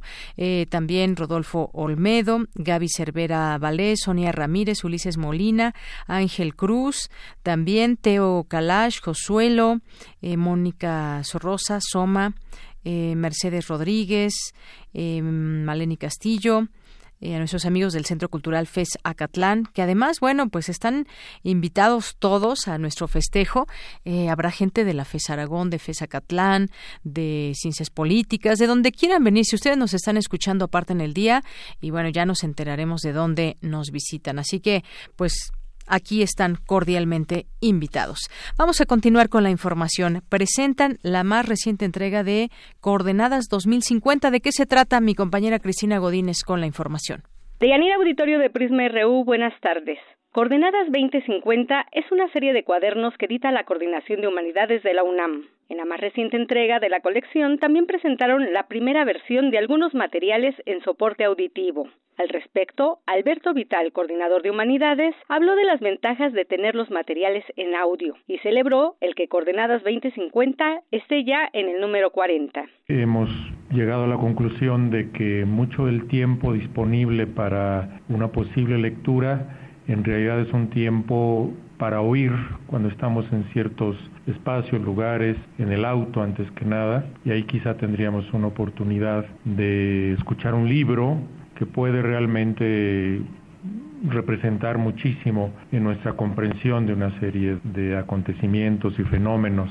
Para mí es, un motivo de especial celebración llegar al número 40 por el grupo de autores que conforman la colección, por lo que significa editorialmente y también porque para mí es un gusto especial incorporarme a este grupo. La doctora Guadalupe Valencia expresó que echar a andar estas colecciones ha sido una gran idea y se refirió a la naturaleza de los ensayos cortos. Sus autores no tienen ninguna vocación de exhaustividad o generalización, nos presentan pinceladas todas ellas bien puestas, eso sí, para esbozar a la manera de los bocetos que dieron lugar a las grandes obras, las líneas principales de la reflexión sobre un tema, autor o problema. En la cajita de la decena puede ser vista como un baúl de papel lleno de sorpresas. Está repleto de pensamientos, ideas, proposiciones, argumentos, declaraciones, sugerencias, revelaciones, insinuaciones y mucha, pero mucha seducción intelectual. Los cuadernos 2050 consta de 10 títulos en cada entrega. Ahora están del número 31 al 40. 5 son de literatura y otros 5 de distintas reflexiones. De Yanira, este es mi reporte. Buenas tardes. Gracias, Cristina. Muy buenas tardes. Vamos ahora con mi compañero Moisés González. Acredita el Instituto Politécnico Nacional la licenciatura en Psicología. Adelante. Deyanira, buenas tardes. En dos décadas una de las principales causas de muerte en México será la depresión, considerada como un mal silencioso, que de acuerdo con la Organización Mundial de la Salud afecta a más de 10 millones de personas en el país, motivo por el cual el Instituto Politécnico Nacional, a través del Centro Interdisciplinario de Ciencias de la Salud Unidad Santo Tomás, fortaleció la formación de especialistas mediante la acreditación de la calidad de la licenciatura en psicología, con la finalidad de impulsar el cuidado de la salud mental de la población. El director de esta entidad académica, Omar García Liébanos, aseguró que el psicológico preventivo cobra importancia en la preservación de la salud mental y es una herramienta viable para reducir la tendencia en los índices de la depresión, que cada vez es más frecuente en las familias mexicanas. Deyanira, a su vez, la jefa del Departamento de Psicología, Beatriz Sánchez Hernández, afirmó que la carrera de psicología cuenta con planes de estudio robustos diseñados bajo estándares de calidad que inciden en la formación de profesionales con habilidades para dar atención desde diversas perspectivas. Indicó que aunada a la acreditación, la Unidad Santo Tomás realiza un esfuerzo extraordinario para garantizar la calidad educativa mediante un proceso de evaluación curricular, con la finalidad de adecuar los planes de estudio a las demandas que plantea la educación 4.0. De Yanira, la información. Buenas tardes. Porque tu opinión es importante, síguenos en nuestras redes sociales, en Facebook como Prisma RU y en Twitter como arroba PrismaRU. Queremos escuchar tu voz. Nuestro teléfono en cabina es 55 36 43 39. Internacional RU. La primera ministra británica, Theresa May, abrió este martes las puertas a un segundo referéndum. Además, dejó en manos del Parlamento la decisión de permanecer dentro de una unión aduanera con la Unión Europea. También he escuchado con atención a aquellos que piden un segundo referéndum. Tengo un punto de vista particular sobre esto.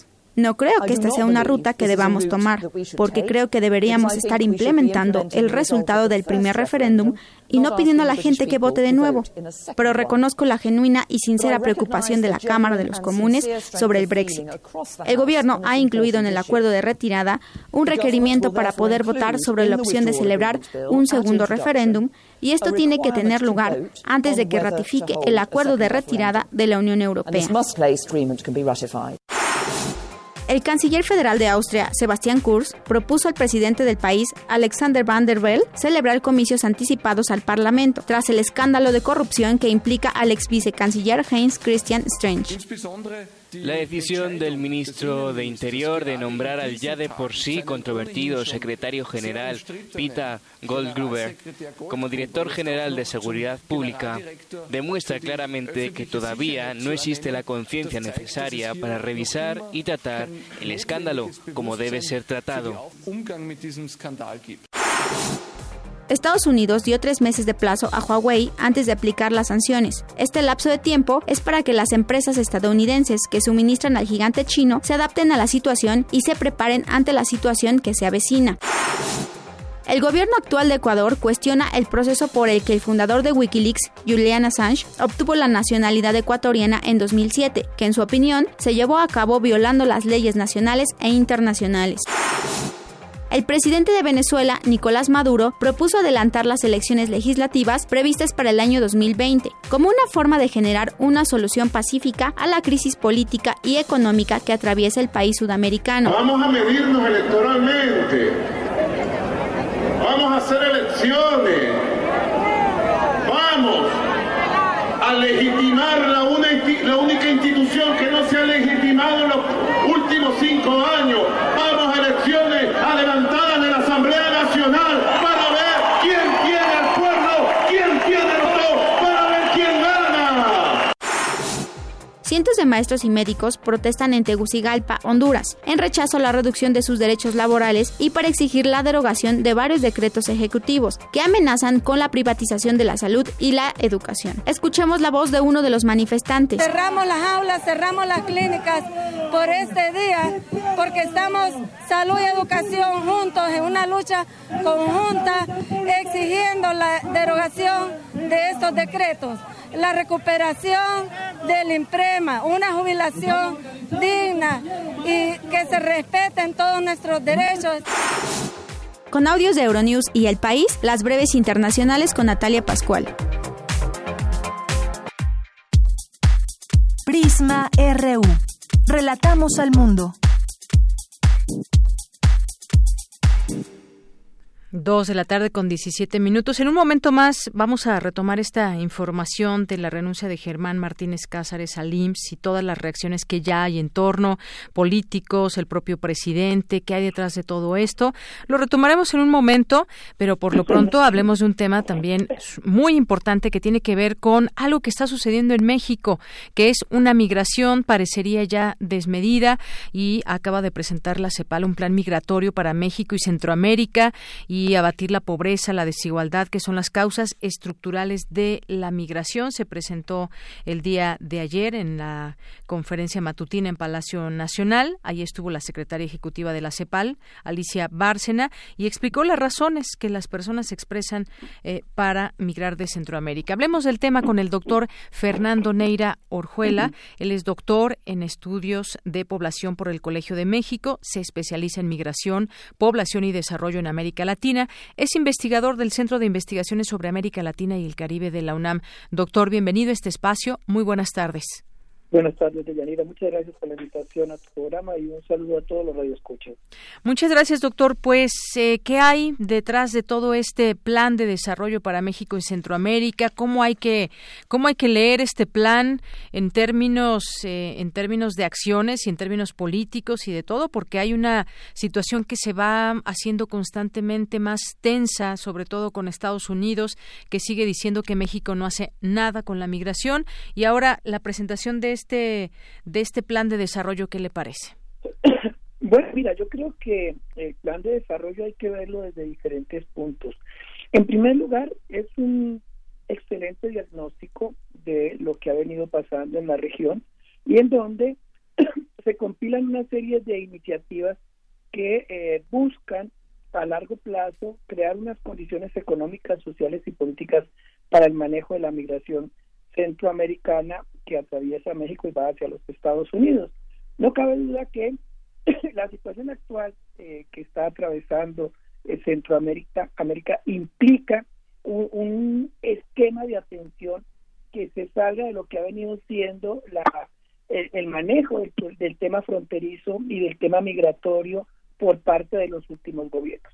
La situación, eh, como tú bien señalas, se está desbordando y eso tiene que ver con el resultado de una acumulación de eh, procesos en donde eh, ha prevalecido la pobreza, la desigualdad social, en donde estamos en un momento eh, en el que la violencia crónica en Centroamérica y especialmente en países como Honduras está desbordada y no ve uno un accionar político en, en pro de querer em, disminuir ese proceso.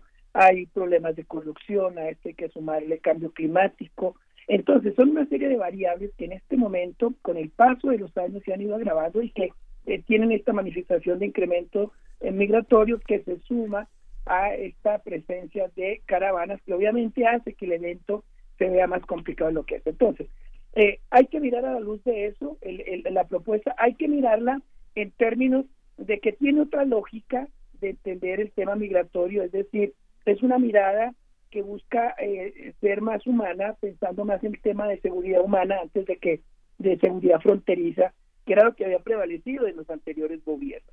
Eh, además de eso, hay que eh, destacar el hecho de que aquí se, se trabaja el, el, tema migratorio en todo lo que es el ciclo, es decir, aquí se está pensando en lo que es el origen de la migración, el tránsito, el destino y el retorno.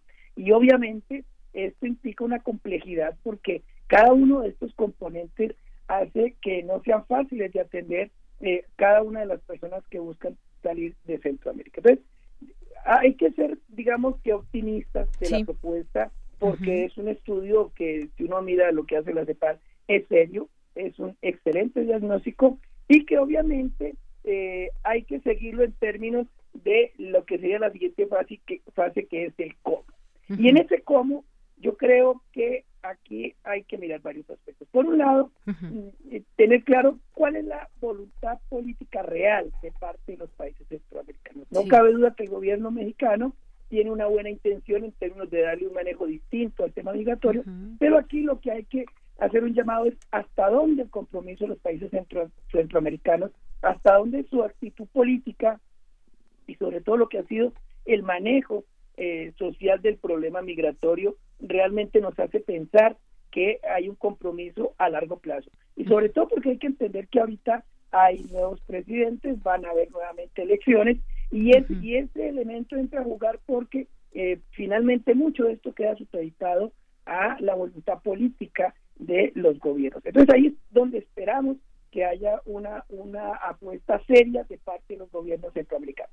En el componente económico, no cabe duda que la propuesta abarca todos los elementos que eh, pensaría uno son necesarios para generar procesos de desarrollo en la región y con ello eh, la limitación de los flujos migratorios. Sin embargo, yo creo que aquí hay que hacer una mirada en el tema económico diferente, no pensar la inversión económica desde la idea de un crecimiento económico, sino que hay que ir más allá, hay que hacer un, crecimiento económico con desarrollo humano donde realmente lo que se haga en términos de inversión, en términos de proyectos económicos, eh, redunden en generar opciones de empleo a corto, mediano y largo plazo. ¿no? Yo creo que ahí es donde está el reto en materia económica, que se cumpla con lo que se está proponiendo, que se cuente con los recursos, ¿sí? y en ese caso pues va a ser fundamental el papel de Estados Unidos, Canadá y los demás países que quieran apoyar esto, esta propuesta sin dinero, esto no es factible. Claro. Y otro elemento que aquí yo pienso que entra a ser fundamental tiene que ver con la manera en que los propios migrantes, los, diferentes actores, academia, eh, organización civil, participan de este proceso de conformación de unas nuevas reglas de eh, manejo del tema migratorio. Aquí hay que mirar cuál va a ser el papel de las instituciones, eh, específicamente el Instituto Nacional de Migración, qué papel van a entrar a jugar las autoridades locales.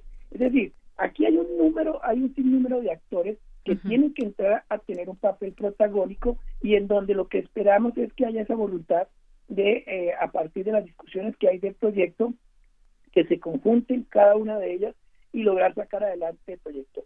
es. un proyecto ambicioso, uno diría que, que hasta eh, difícil de cumplir, pero es una apuesta y como apuesta está pensada para cinco o seis años, esto no está pensado por para mucho tiempo y tendría que ser así.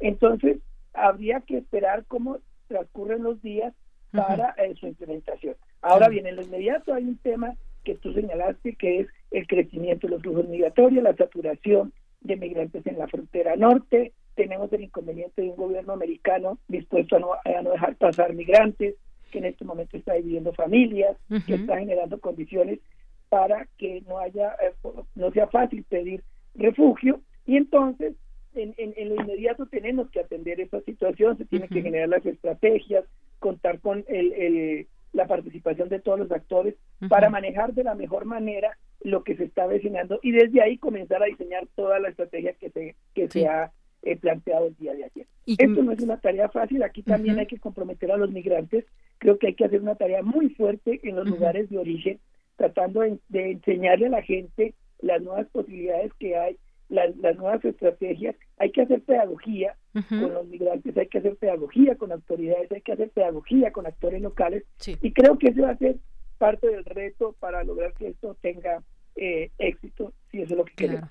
Eh, sobre todo, de todo esto que usted dice, doctor, es trabajar, trabajar y trabajar en todo esto. Hay ya este plan de desarrollo que se pretende para esta, esta región, un desarrollo integral, incluye El Salvador, Guatemala, Honduras, México, para impulsar el crecimiento y desarrollo social de la región. Dijo usted algo muy importante, sin dinero es difícil, es difícil generar toda esta estrategia y este plan. Y yo me preguntaría también, un actor más, Estados Unidos, ¿qué papel podría jugar? Podría jugar con eh, también en este sentido, eh, jugar en sentido figurado me refiero, a, podría abonar con presupuesto. Quizás todo este dinero que se está utilizando para el muro también replantear y poner en la mesa, a ver, ya están haciendo un plan desde allá hacia el sur. ¿Cómo puedo ayudar? Eh, porque sobre todo pues las buenas intenciones puede haber de todos lados, pero esta coordinación se estaba esperando, en algún momento habíamos platicado de ese tema y esa coordinación es más que importante, pero también dice usted algo que vale la pena decirlo, voluntad política real. Eso es también lo que se necesita. De buenas intenciones no se va a lograr nada. Hay un trabajo gigantesco, como usted nos dice, desde pedagógico, para eh, que los migrantes entiendan que ya hay un plan, conocer el plan y de qué se trata. Si no, de otra manera, pues eh, iríamos hacia el fracaso. Ahorita se abre una oportunidad, doctor.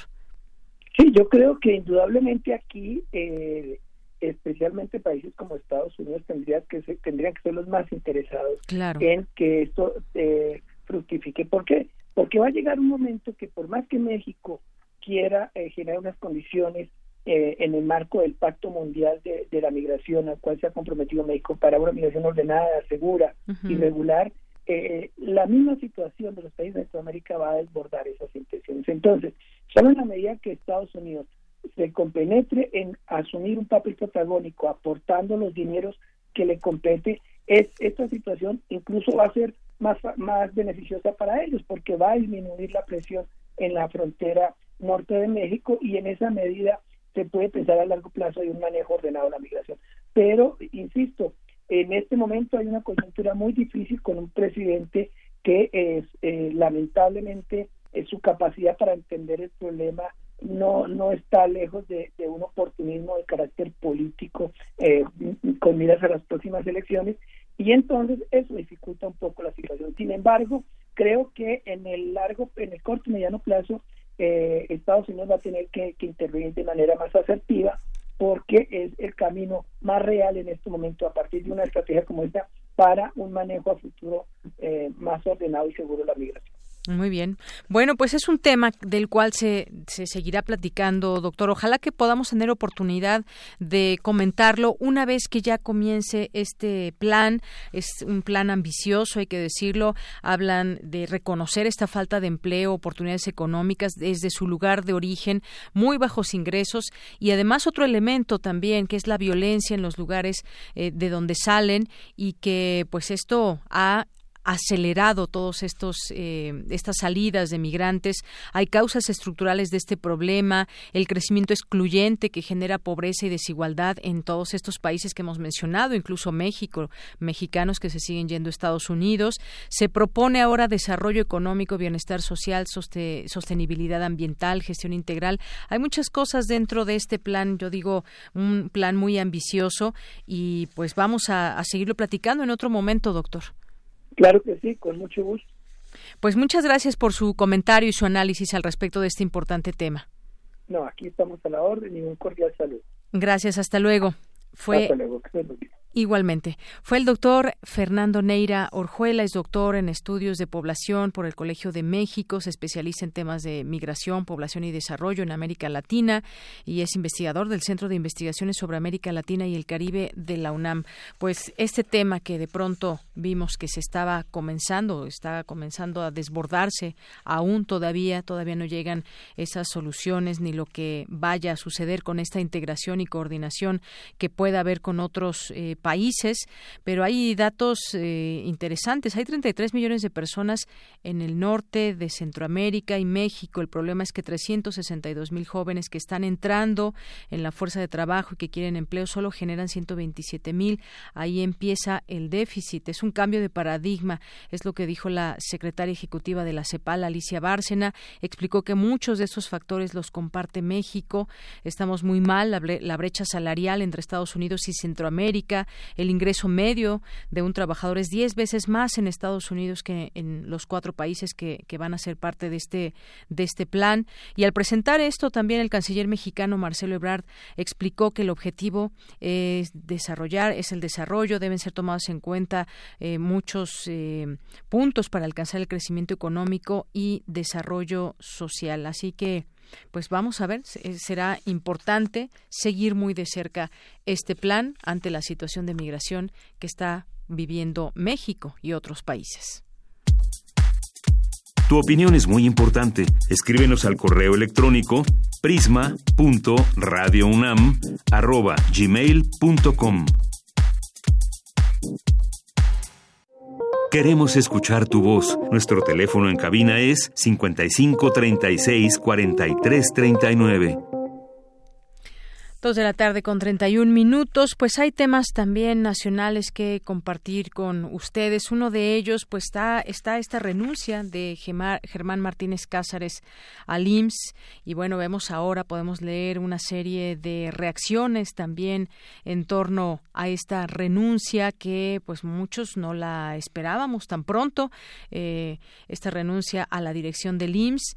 Y en esta carta dice varias cosas. Presentó una carta el director Germán Martínez, su renuncia este martes como director general del IMSS. Esta es la primera renuncia de un titular de dependencia en la administración de Andrés Manuel López Obrador. Entre otras cosas dice, estoy consciente de los límites y de mis límites. Puedo equivocarme, pero soy decente y tengo vergüenza pública. Y con serenidad de ánimo presento en este momento mi renuncia al cargo de director general del Instituto Mexicano del Seguro Social. Indicó a través de un comunicado que algunos funcionarios de la Secretaría de Hacienda tienen injerencia perniciosa en el IMSS y que ponen en riesgo la vocación igualitaria de justicia y de prestación de servicios del instituto. Señaló que mientras el presidente Andrés Manuel López Obrador proclamó el fin del neoliberalismo, en el IMSS algunas injerencias de Hacienda son de esencia neoliberal. Dice eh, textualmente ahorro y más ahorro, recortes de personal y más recortes de personal y un rediseño institucional donde importa más el cargo que el encargo, indica el comunicado firmado. En el documento, Germán Martínez explicó que el IMSS es un organismo autónomo cuya gestión es gubernamental, pero también obrero y patronal, por lo cual administrar su patrimonio con reglas especiales por lo cual administra su patrimonio con reglas especiales. El IMSS redistribuye en sus servicios más de mil millones de pesos diarios. En un mes puede gastar más que la UNAM en un año. Por eso, controlar en exceso esos recursos que son de trabajadores y empresarios sin racionalidad y sin apego a las normas del IMSS puede acabar con esa dinámica de solidaridad social eh, propia del instituto. Asimismo, en este comunicado señala que se requiere una forma, una reforma legal para acoplarlo al sistema universal de salud y al modelo preventivo y no una pequeña reforma reglamentaria. Pues mucho que decir, es una es una carta de renuncia extensa que me parece que vale la pena leer y que hagamos también nuestras propias conjeturas, más allá de todo y más allá de las reacciones políticas que ya vemos, como algunos eh, perredistas o panistas está Guadalupe Costa Naranjo dice impecable, contundente y valiente la carta de renuncia de Germán Martínez. Eh, solo tengo una diferencia sustancial con la misma. Marco Cortés del PAN dice la renuncia del director exige la, transparencia sobre el tamaño de la crisis y los recortes discrecionales de la institución. Reconozco a Germán Martínez por presentar su renuncia ante las constantes contradicciones del gobierno de Andrés Manuel López Obrador. Y una serie de panistas que han escrito, de perredistas también, que, pues recordemos, se unieron en la elección pasada para intentar derrotar al partido Morena. Y bueno, también quien ya respondió fue Andrés Manuel López Obrador, el presidente, dice respeta pero no comparte la carta de Germán Martínez en contra de la Secretaría de Hacienda. Eh, es lo que dice, refirió que no comparte lo expresado por Germán Martínez como titular del Instituto Mexicano del Seguro Social, que le presentó desde la semana pasada en entrevista con medios de comunicación realizada al aterrizar en el aeropuerto de Veracruz. Es lo que es lo que dice Andrés Manuel López Obrador. Dice no. Eh, Hacienda tiene que cuidar que no haya déficit, que no haya deuda, en las finanzas estén sanas y yo respaldo esa política de Hacienda. Y bueno, pues quedan muchas preguntas, son muchas preguntas. El auditorio, nuestra audiencia de, de Prisma RU, pues tendrá también sus, sus opiniones al respecto de esto que parecería eh, pues un tema Mm, difícil, grave hasta cierto punto por todo lo que está sucediendo en el tema de salud. Preguntas que nos vienen a la mente. ¿No aguantó trabajar Germán Martínez eh, al frente del instituto y mediar todas las adversidades que hay? Porque, pues imagínense, vamos conociendo poco a poco también de la situación de muchas de las instituciones que eh, que son parte, que han sido parte de, que son parte del gobierno, cómo se dejaron las finanzas en, de administraciones pasadas, bueno, en la inmediata, en la pasada de el presidente Enrique Peña Nieto en su momento. ¿Qué falló? Falla él, falla el gobierno, falla Hacienda.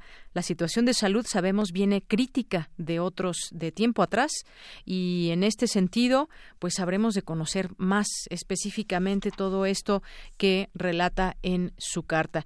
Eh, pues los problemas, como decía, en cada una de las instituciones cuando hay cambios de gobierno, pues ahí están los titulares que las puedan explicar. Muchas veces cuando cuando es el mismo partido, pues nada nada sucede y todo se limpia entre ellos, todo queda en casa. Cuando cambian de partido empezamos a ver todos esos eh, boquetes, esas situaciones que eh, dejan muchas veces en desventaja a las eh, instituciones, a las secretarías.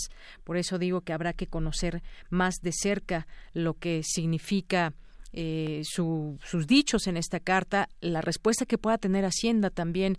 Hablamos de tema de dinero, por supuesto. No hay dinero que alcance por lo que vemos para sacar adelante un gobierno. Esa ha sido la queja desde mucho tiempo atrás se tienen que hacer cambios, suponemos, estructurales y cambios muy profundos en todo esto, más allá de la situación política y más allá de la opinión eh, política y oportunista de muchos políticos, ¿qué realmente es lo que sucede? Hagamos nuestras propias conjeturas con información. Y bueno, me recordaba aquella carta en su momento de Germán Martínez que formalizó su renuncia al PAN porque dijo que dejó de ser socialmente útil fue una carta que también fue muy comentada de Germán Martínez, eh, quien pues encontró en Morena una oportunidad de trabajo, una oportunidad política y hoy se va sin más ni menos tras algunos meses de estar en este en este cargo el, en aquella en aquella eh, carta pues también que hizo mucho revuelo.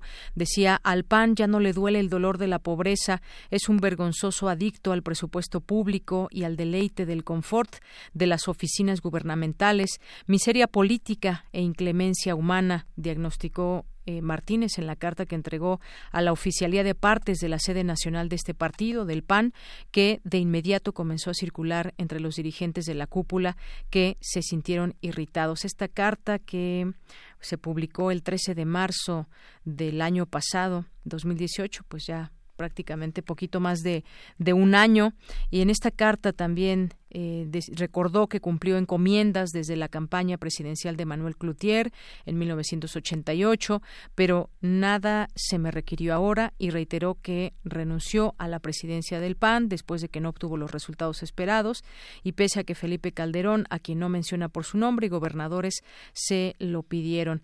Dijo, me fui a pesar de los intentos del presidente de la República y de varios gobernadores por convencerme de permanecer en mi cargo. Tampoco me escudé en el contexto económico en el que se celebró aquella elección, la peor crisis económica que sufrió el país desde la Gran Depresión de 1929.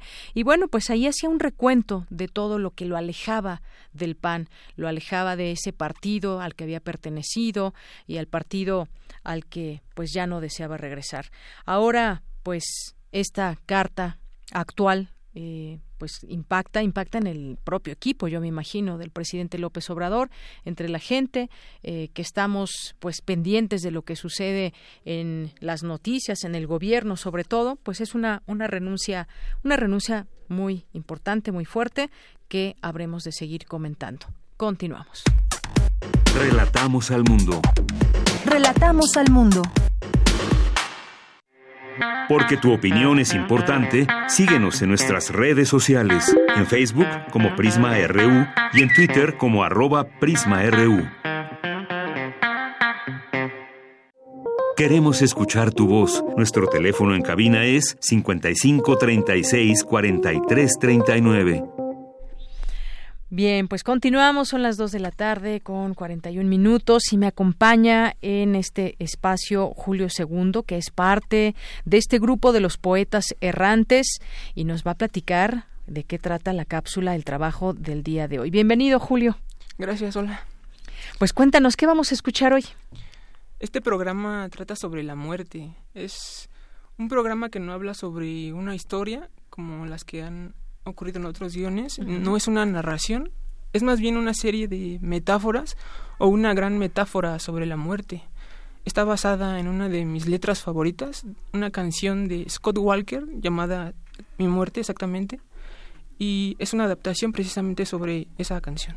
Bueno, pues vamos a escuchar este trabajo y regresamos contigo, si te parece bien. Muy bien.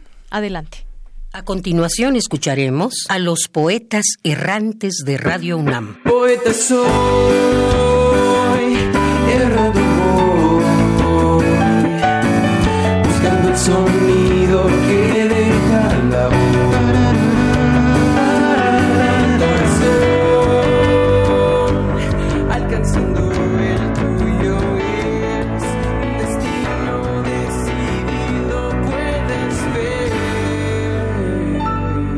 Errantes.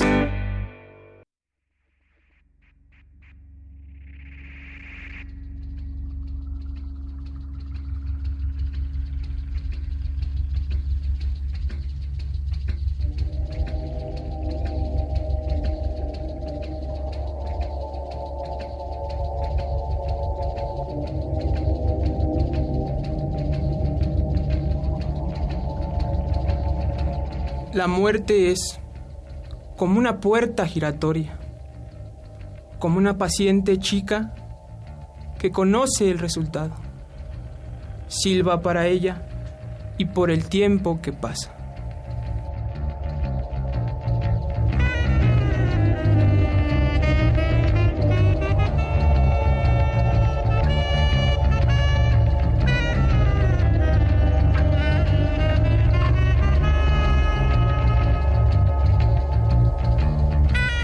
Muerte espera, como una bruja en la noche, tan real como brillante es nuestro amor.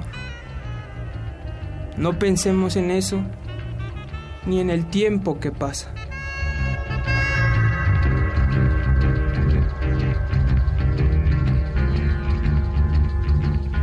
La muerte espera a que comparta con mis amigos algunos momentos antes de que todo termine.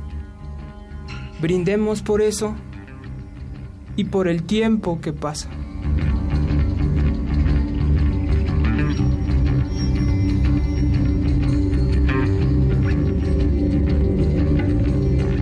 Mi muerte es como un vago ciego que mira al mundo con una mente apagada. Dale una moneda por el tiempo que pasa.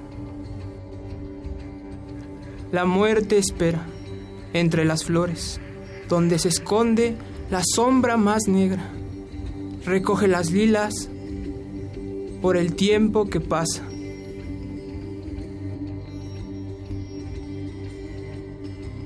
Mi muerte espera entre las hojas que caen en misteriosas mangas de magos, con conejos, perros y el tiempo que pasa. Mi muerte espera entre tus brazos, tus piernas, entre tus fríos dedos que cerrarán mis ojos. No tenemos que hablar del tiempo que pasa.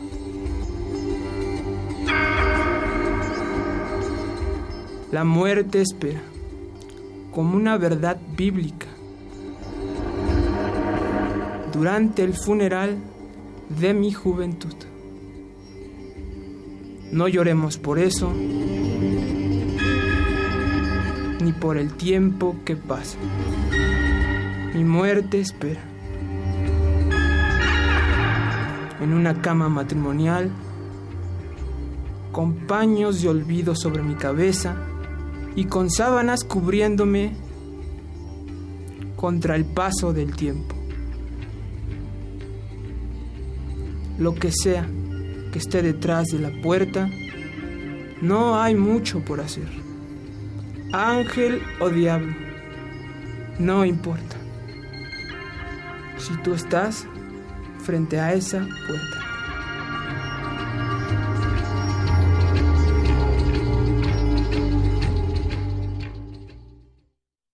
Lo que acabamos de escuchar es el proyecto radiofónico de los estudiantes que realizan el servicio social en Radio UNAM, unidos solo por el amor a la poesía y al sonido.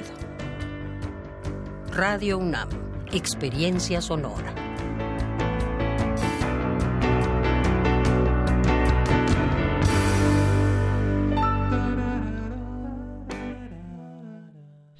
Bien, pues esto fue la cápsula de esta semana de los poetas errantes, el funeral de mi juventud y todo ese tema de la muerte, Julio II. Pues antes de que nos despidamos de ti, platícanos qué ha significado para ti ser parte de este proyecto de los poetas errantes.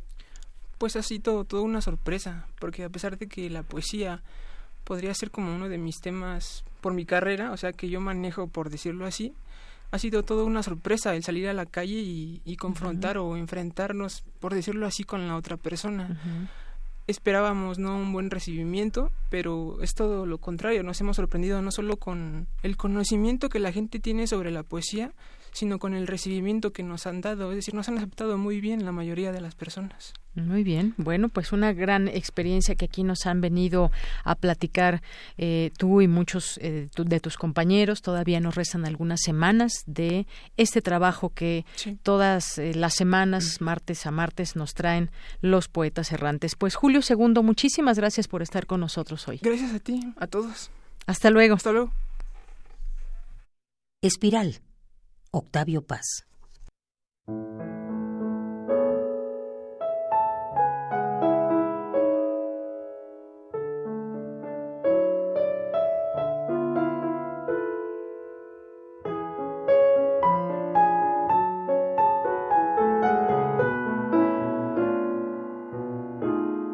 Como el clavel sobre su vara, como el clavel es el cohete.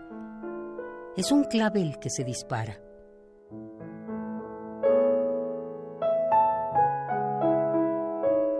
Como el cohete, el torbellino sube hasta el cielo y se desgrana, canto de pájaro en un pino.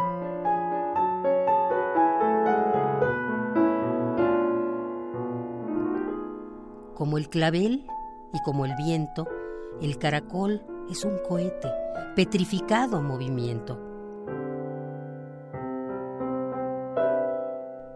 Y la espiral en cada cosa, su vibración difunde en giros. El movimiento no reposa.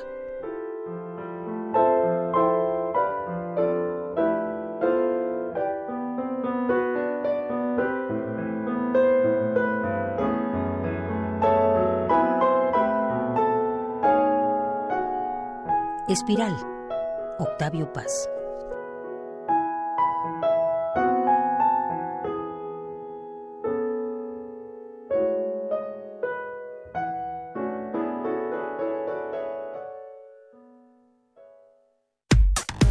Relatamos al mundo. Relatamos al mundo. Porque tu opinión es importante, síguenos en nuestras redes sociales, en Facebook como Prisma RU y en Twitter como arroba PrismaRU.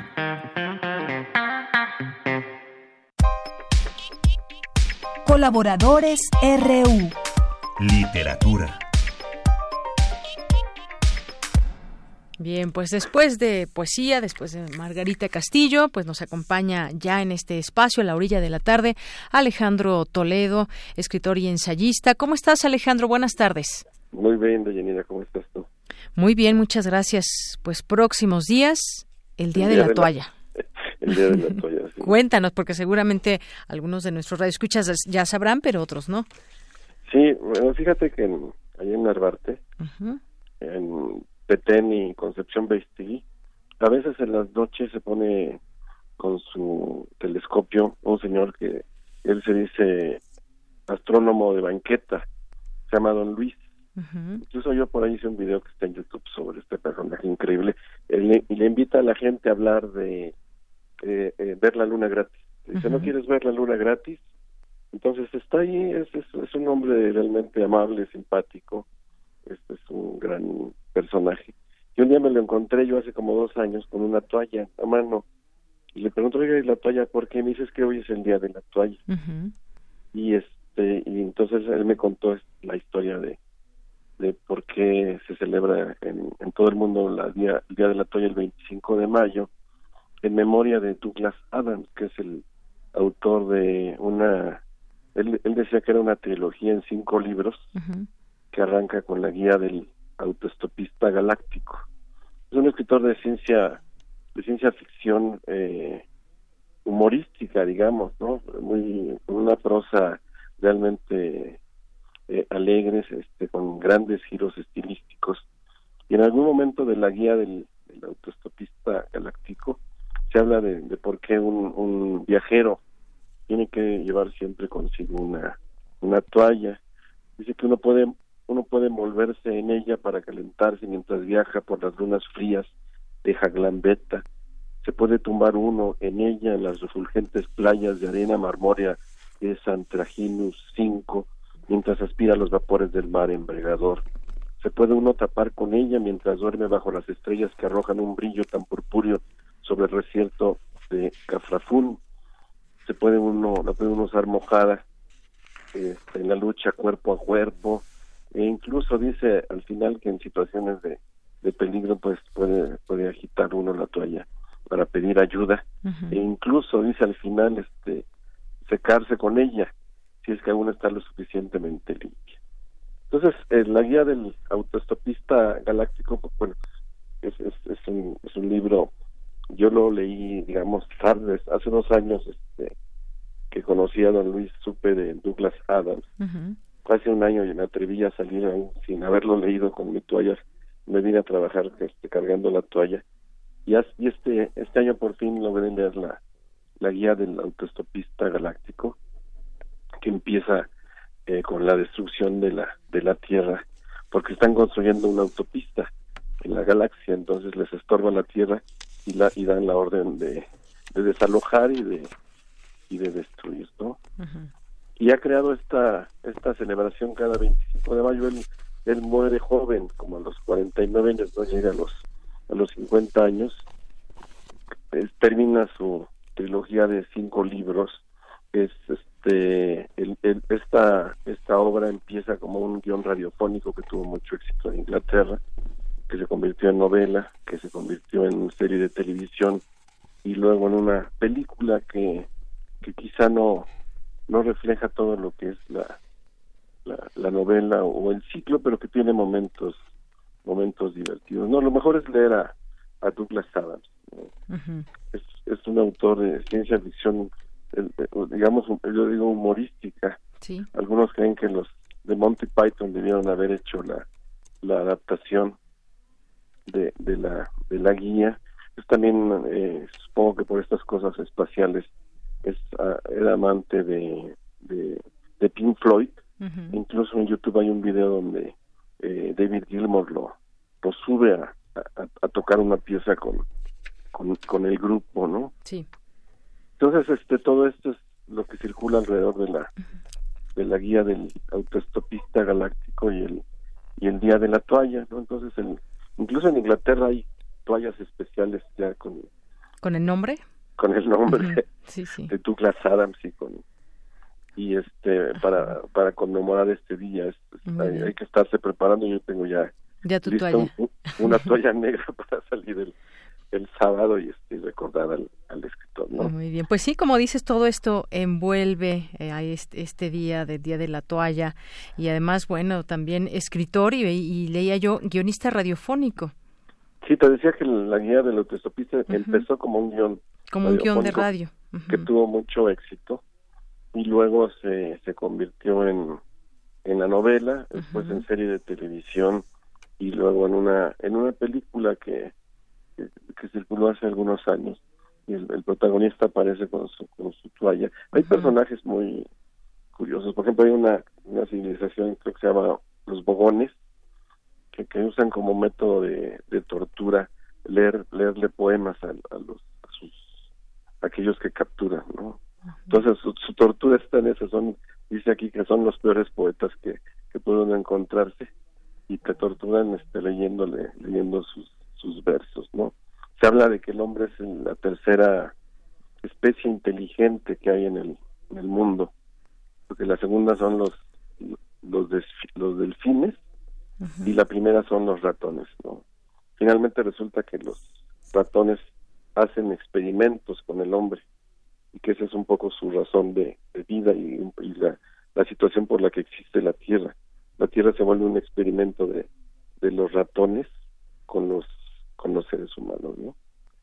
Además este este inicio delirante donde primero al personaje se le le avisan que van a destruir su casa porque va a pasar una autopista ahí por en las afueras de Londres y después se entera de que el mundo va a ser destruido porque va va a pasar una autopista galáctica que, que este que se encuentra ahí como que choca con la Tierra y que la tienen que, que destruir es, se vuelve algo como delirante y a la vez como muy emotivo no es, es, es realmente un, un un gran un gran viaje no yo yo a mí me inició en el en, en Douglas Adams en- en otro escritor creo que un poco al estilo que se llama Terry Pratchett este señor que te digo que se llama Don Luis ¿no? que por las noches este, lo, lo encuentro ahí en Petén y, y Concepción Beistegui ofreciendo ver los astros gratis a, a la gente que pasa por ahí, ¿no? Entonces, este Don Luis vive en, en ese universo, digamos, entre Terry Pratchett, Douglas Adams y otros autores de, de ciencia ficción. A veces, hacia las 10 de la noche conversamos sobre Úrsula K. que es una escritora que a mí me, que a mí me gusta mucho. Y él es el que me ha, el que me recomendó eh, a, Douglas Adams. Ahora, pues yo prometo que para el próximo año ya leeré, si no todos los cinco libros, leeré dos más que vienen en un tomo de del editorial anagrama, ¿no?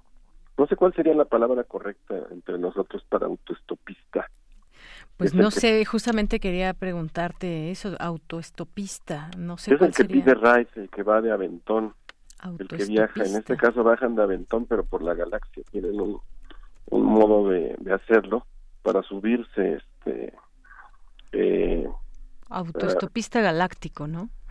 sí, si es pedir ride o, subirse ahí como recuerdo cuando estaban los tranvías de pronto nos subíamos por la parte en la parte de atrás y nos íbamos colgados en el tranvía Sí, pues mira, aquí encontré autostop, que bueno, autoestopista, hacer autostop, hacer el dedo, tirar dedo para pedir un aventón, pues sí, justamente eso.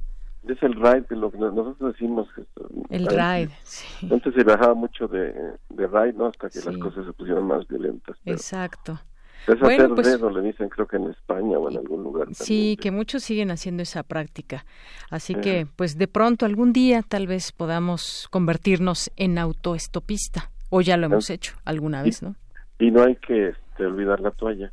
Exacto, próximo 25. O si ven a alguien con una toalla, pues posiblemente sabrán la razón de por qué la trae este homenaje a Douglas Adams. Y pues, a ver, ya noté aquí entre Petén y Concepción Beisey, a ver si un día nos encontramos en Narvarte a Don Luis y podemos observar el universo. Astrónomo de banqueta, dice él. Muy bien. Bueno, pues Alejandro Toledo, muchísimas gracias por estar con nosotros eh, otro martes más y muchas gracias por esta participación siempre. Que estés muy bien. Hasta luego, un abrazo, muy buenas tardes. Y ya con esto llegamos al final de esta emisión de Prisma RU. Eh, nos despedimos, son las tres en puntito. Soy de Yanira Morán y a nombre de todo el equipo, gracias, buenas tardes y buen provecho. Hasta mañana.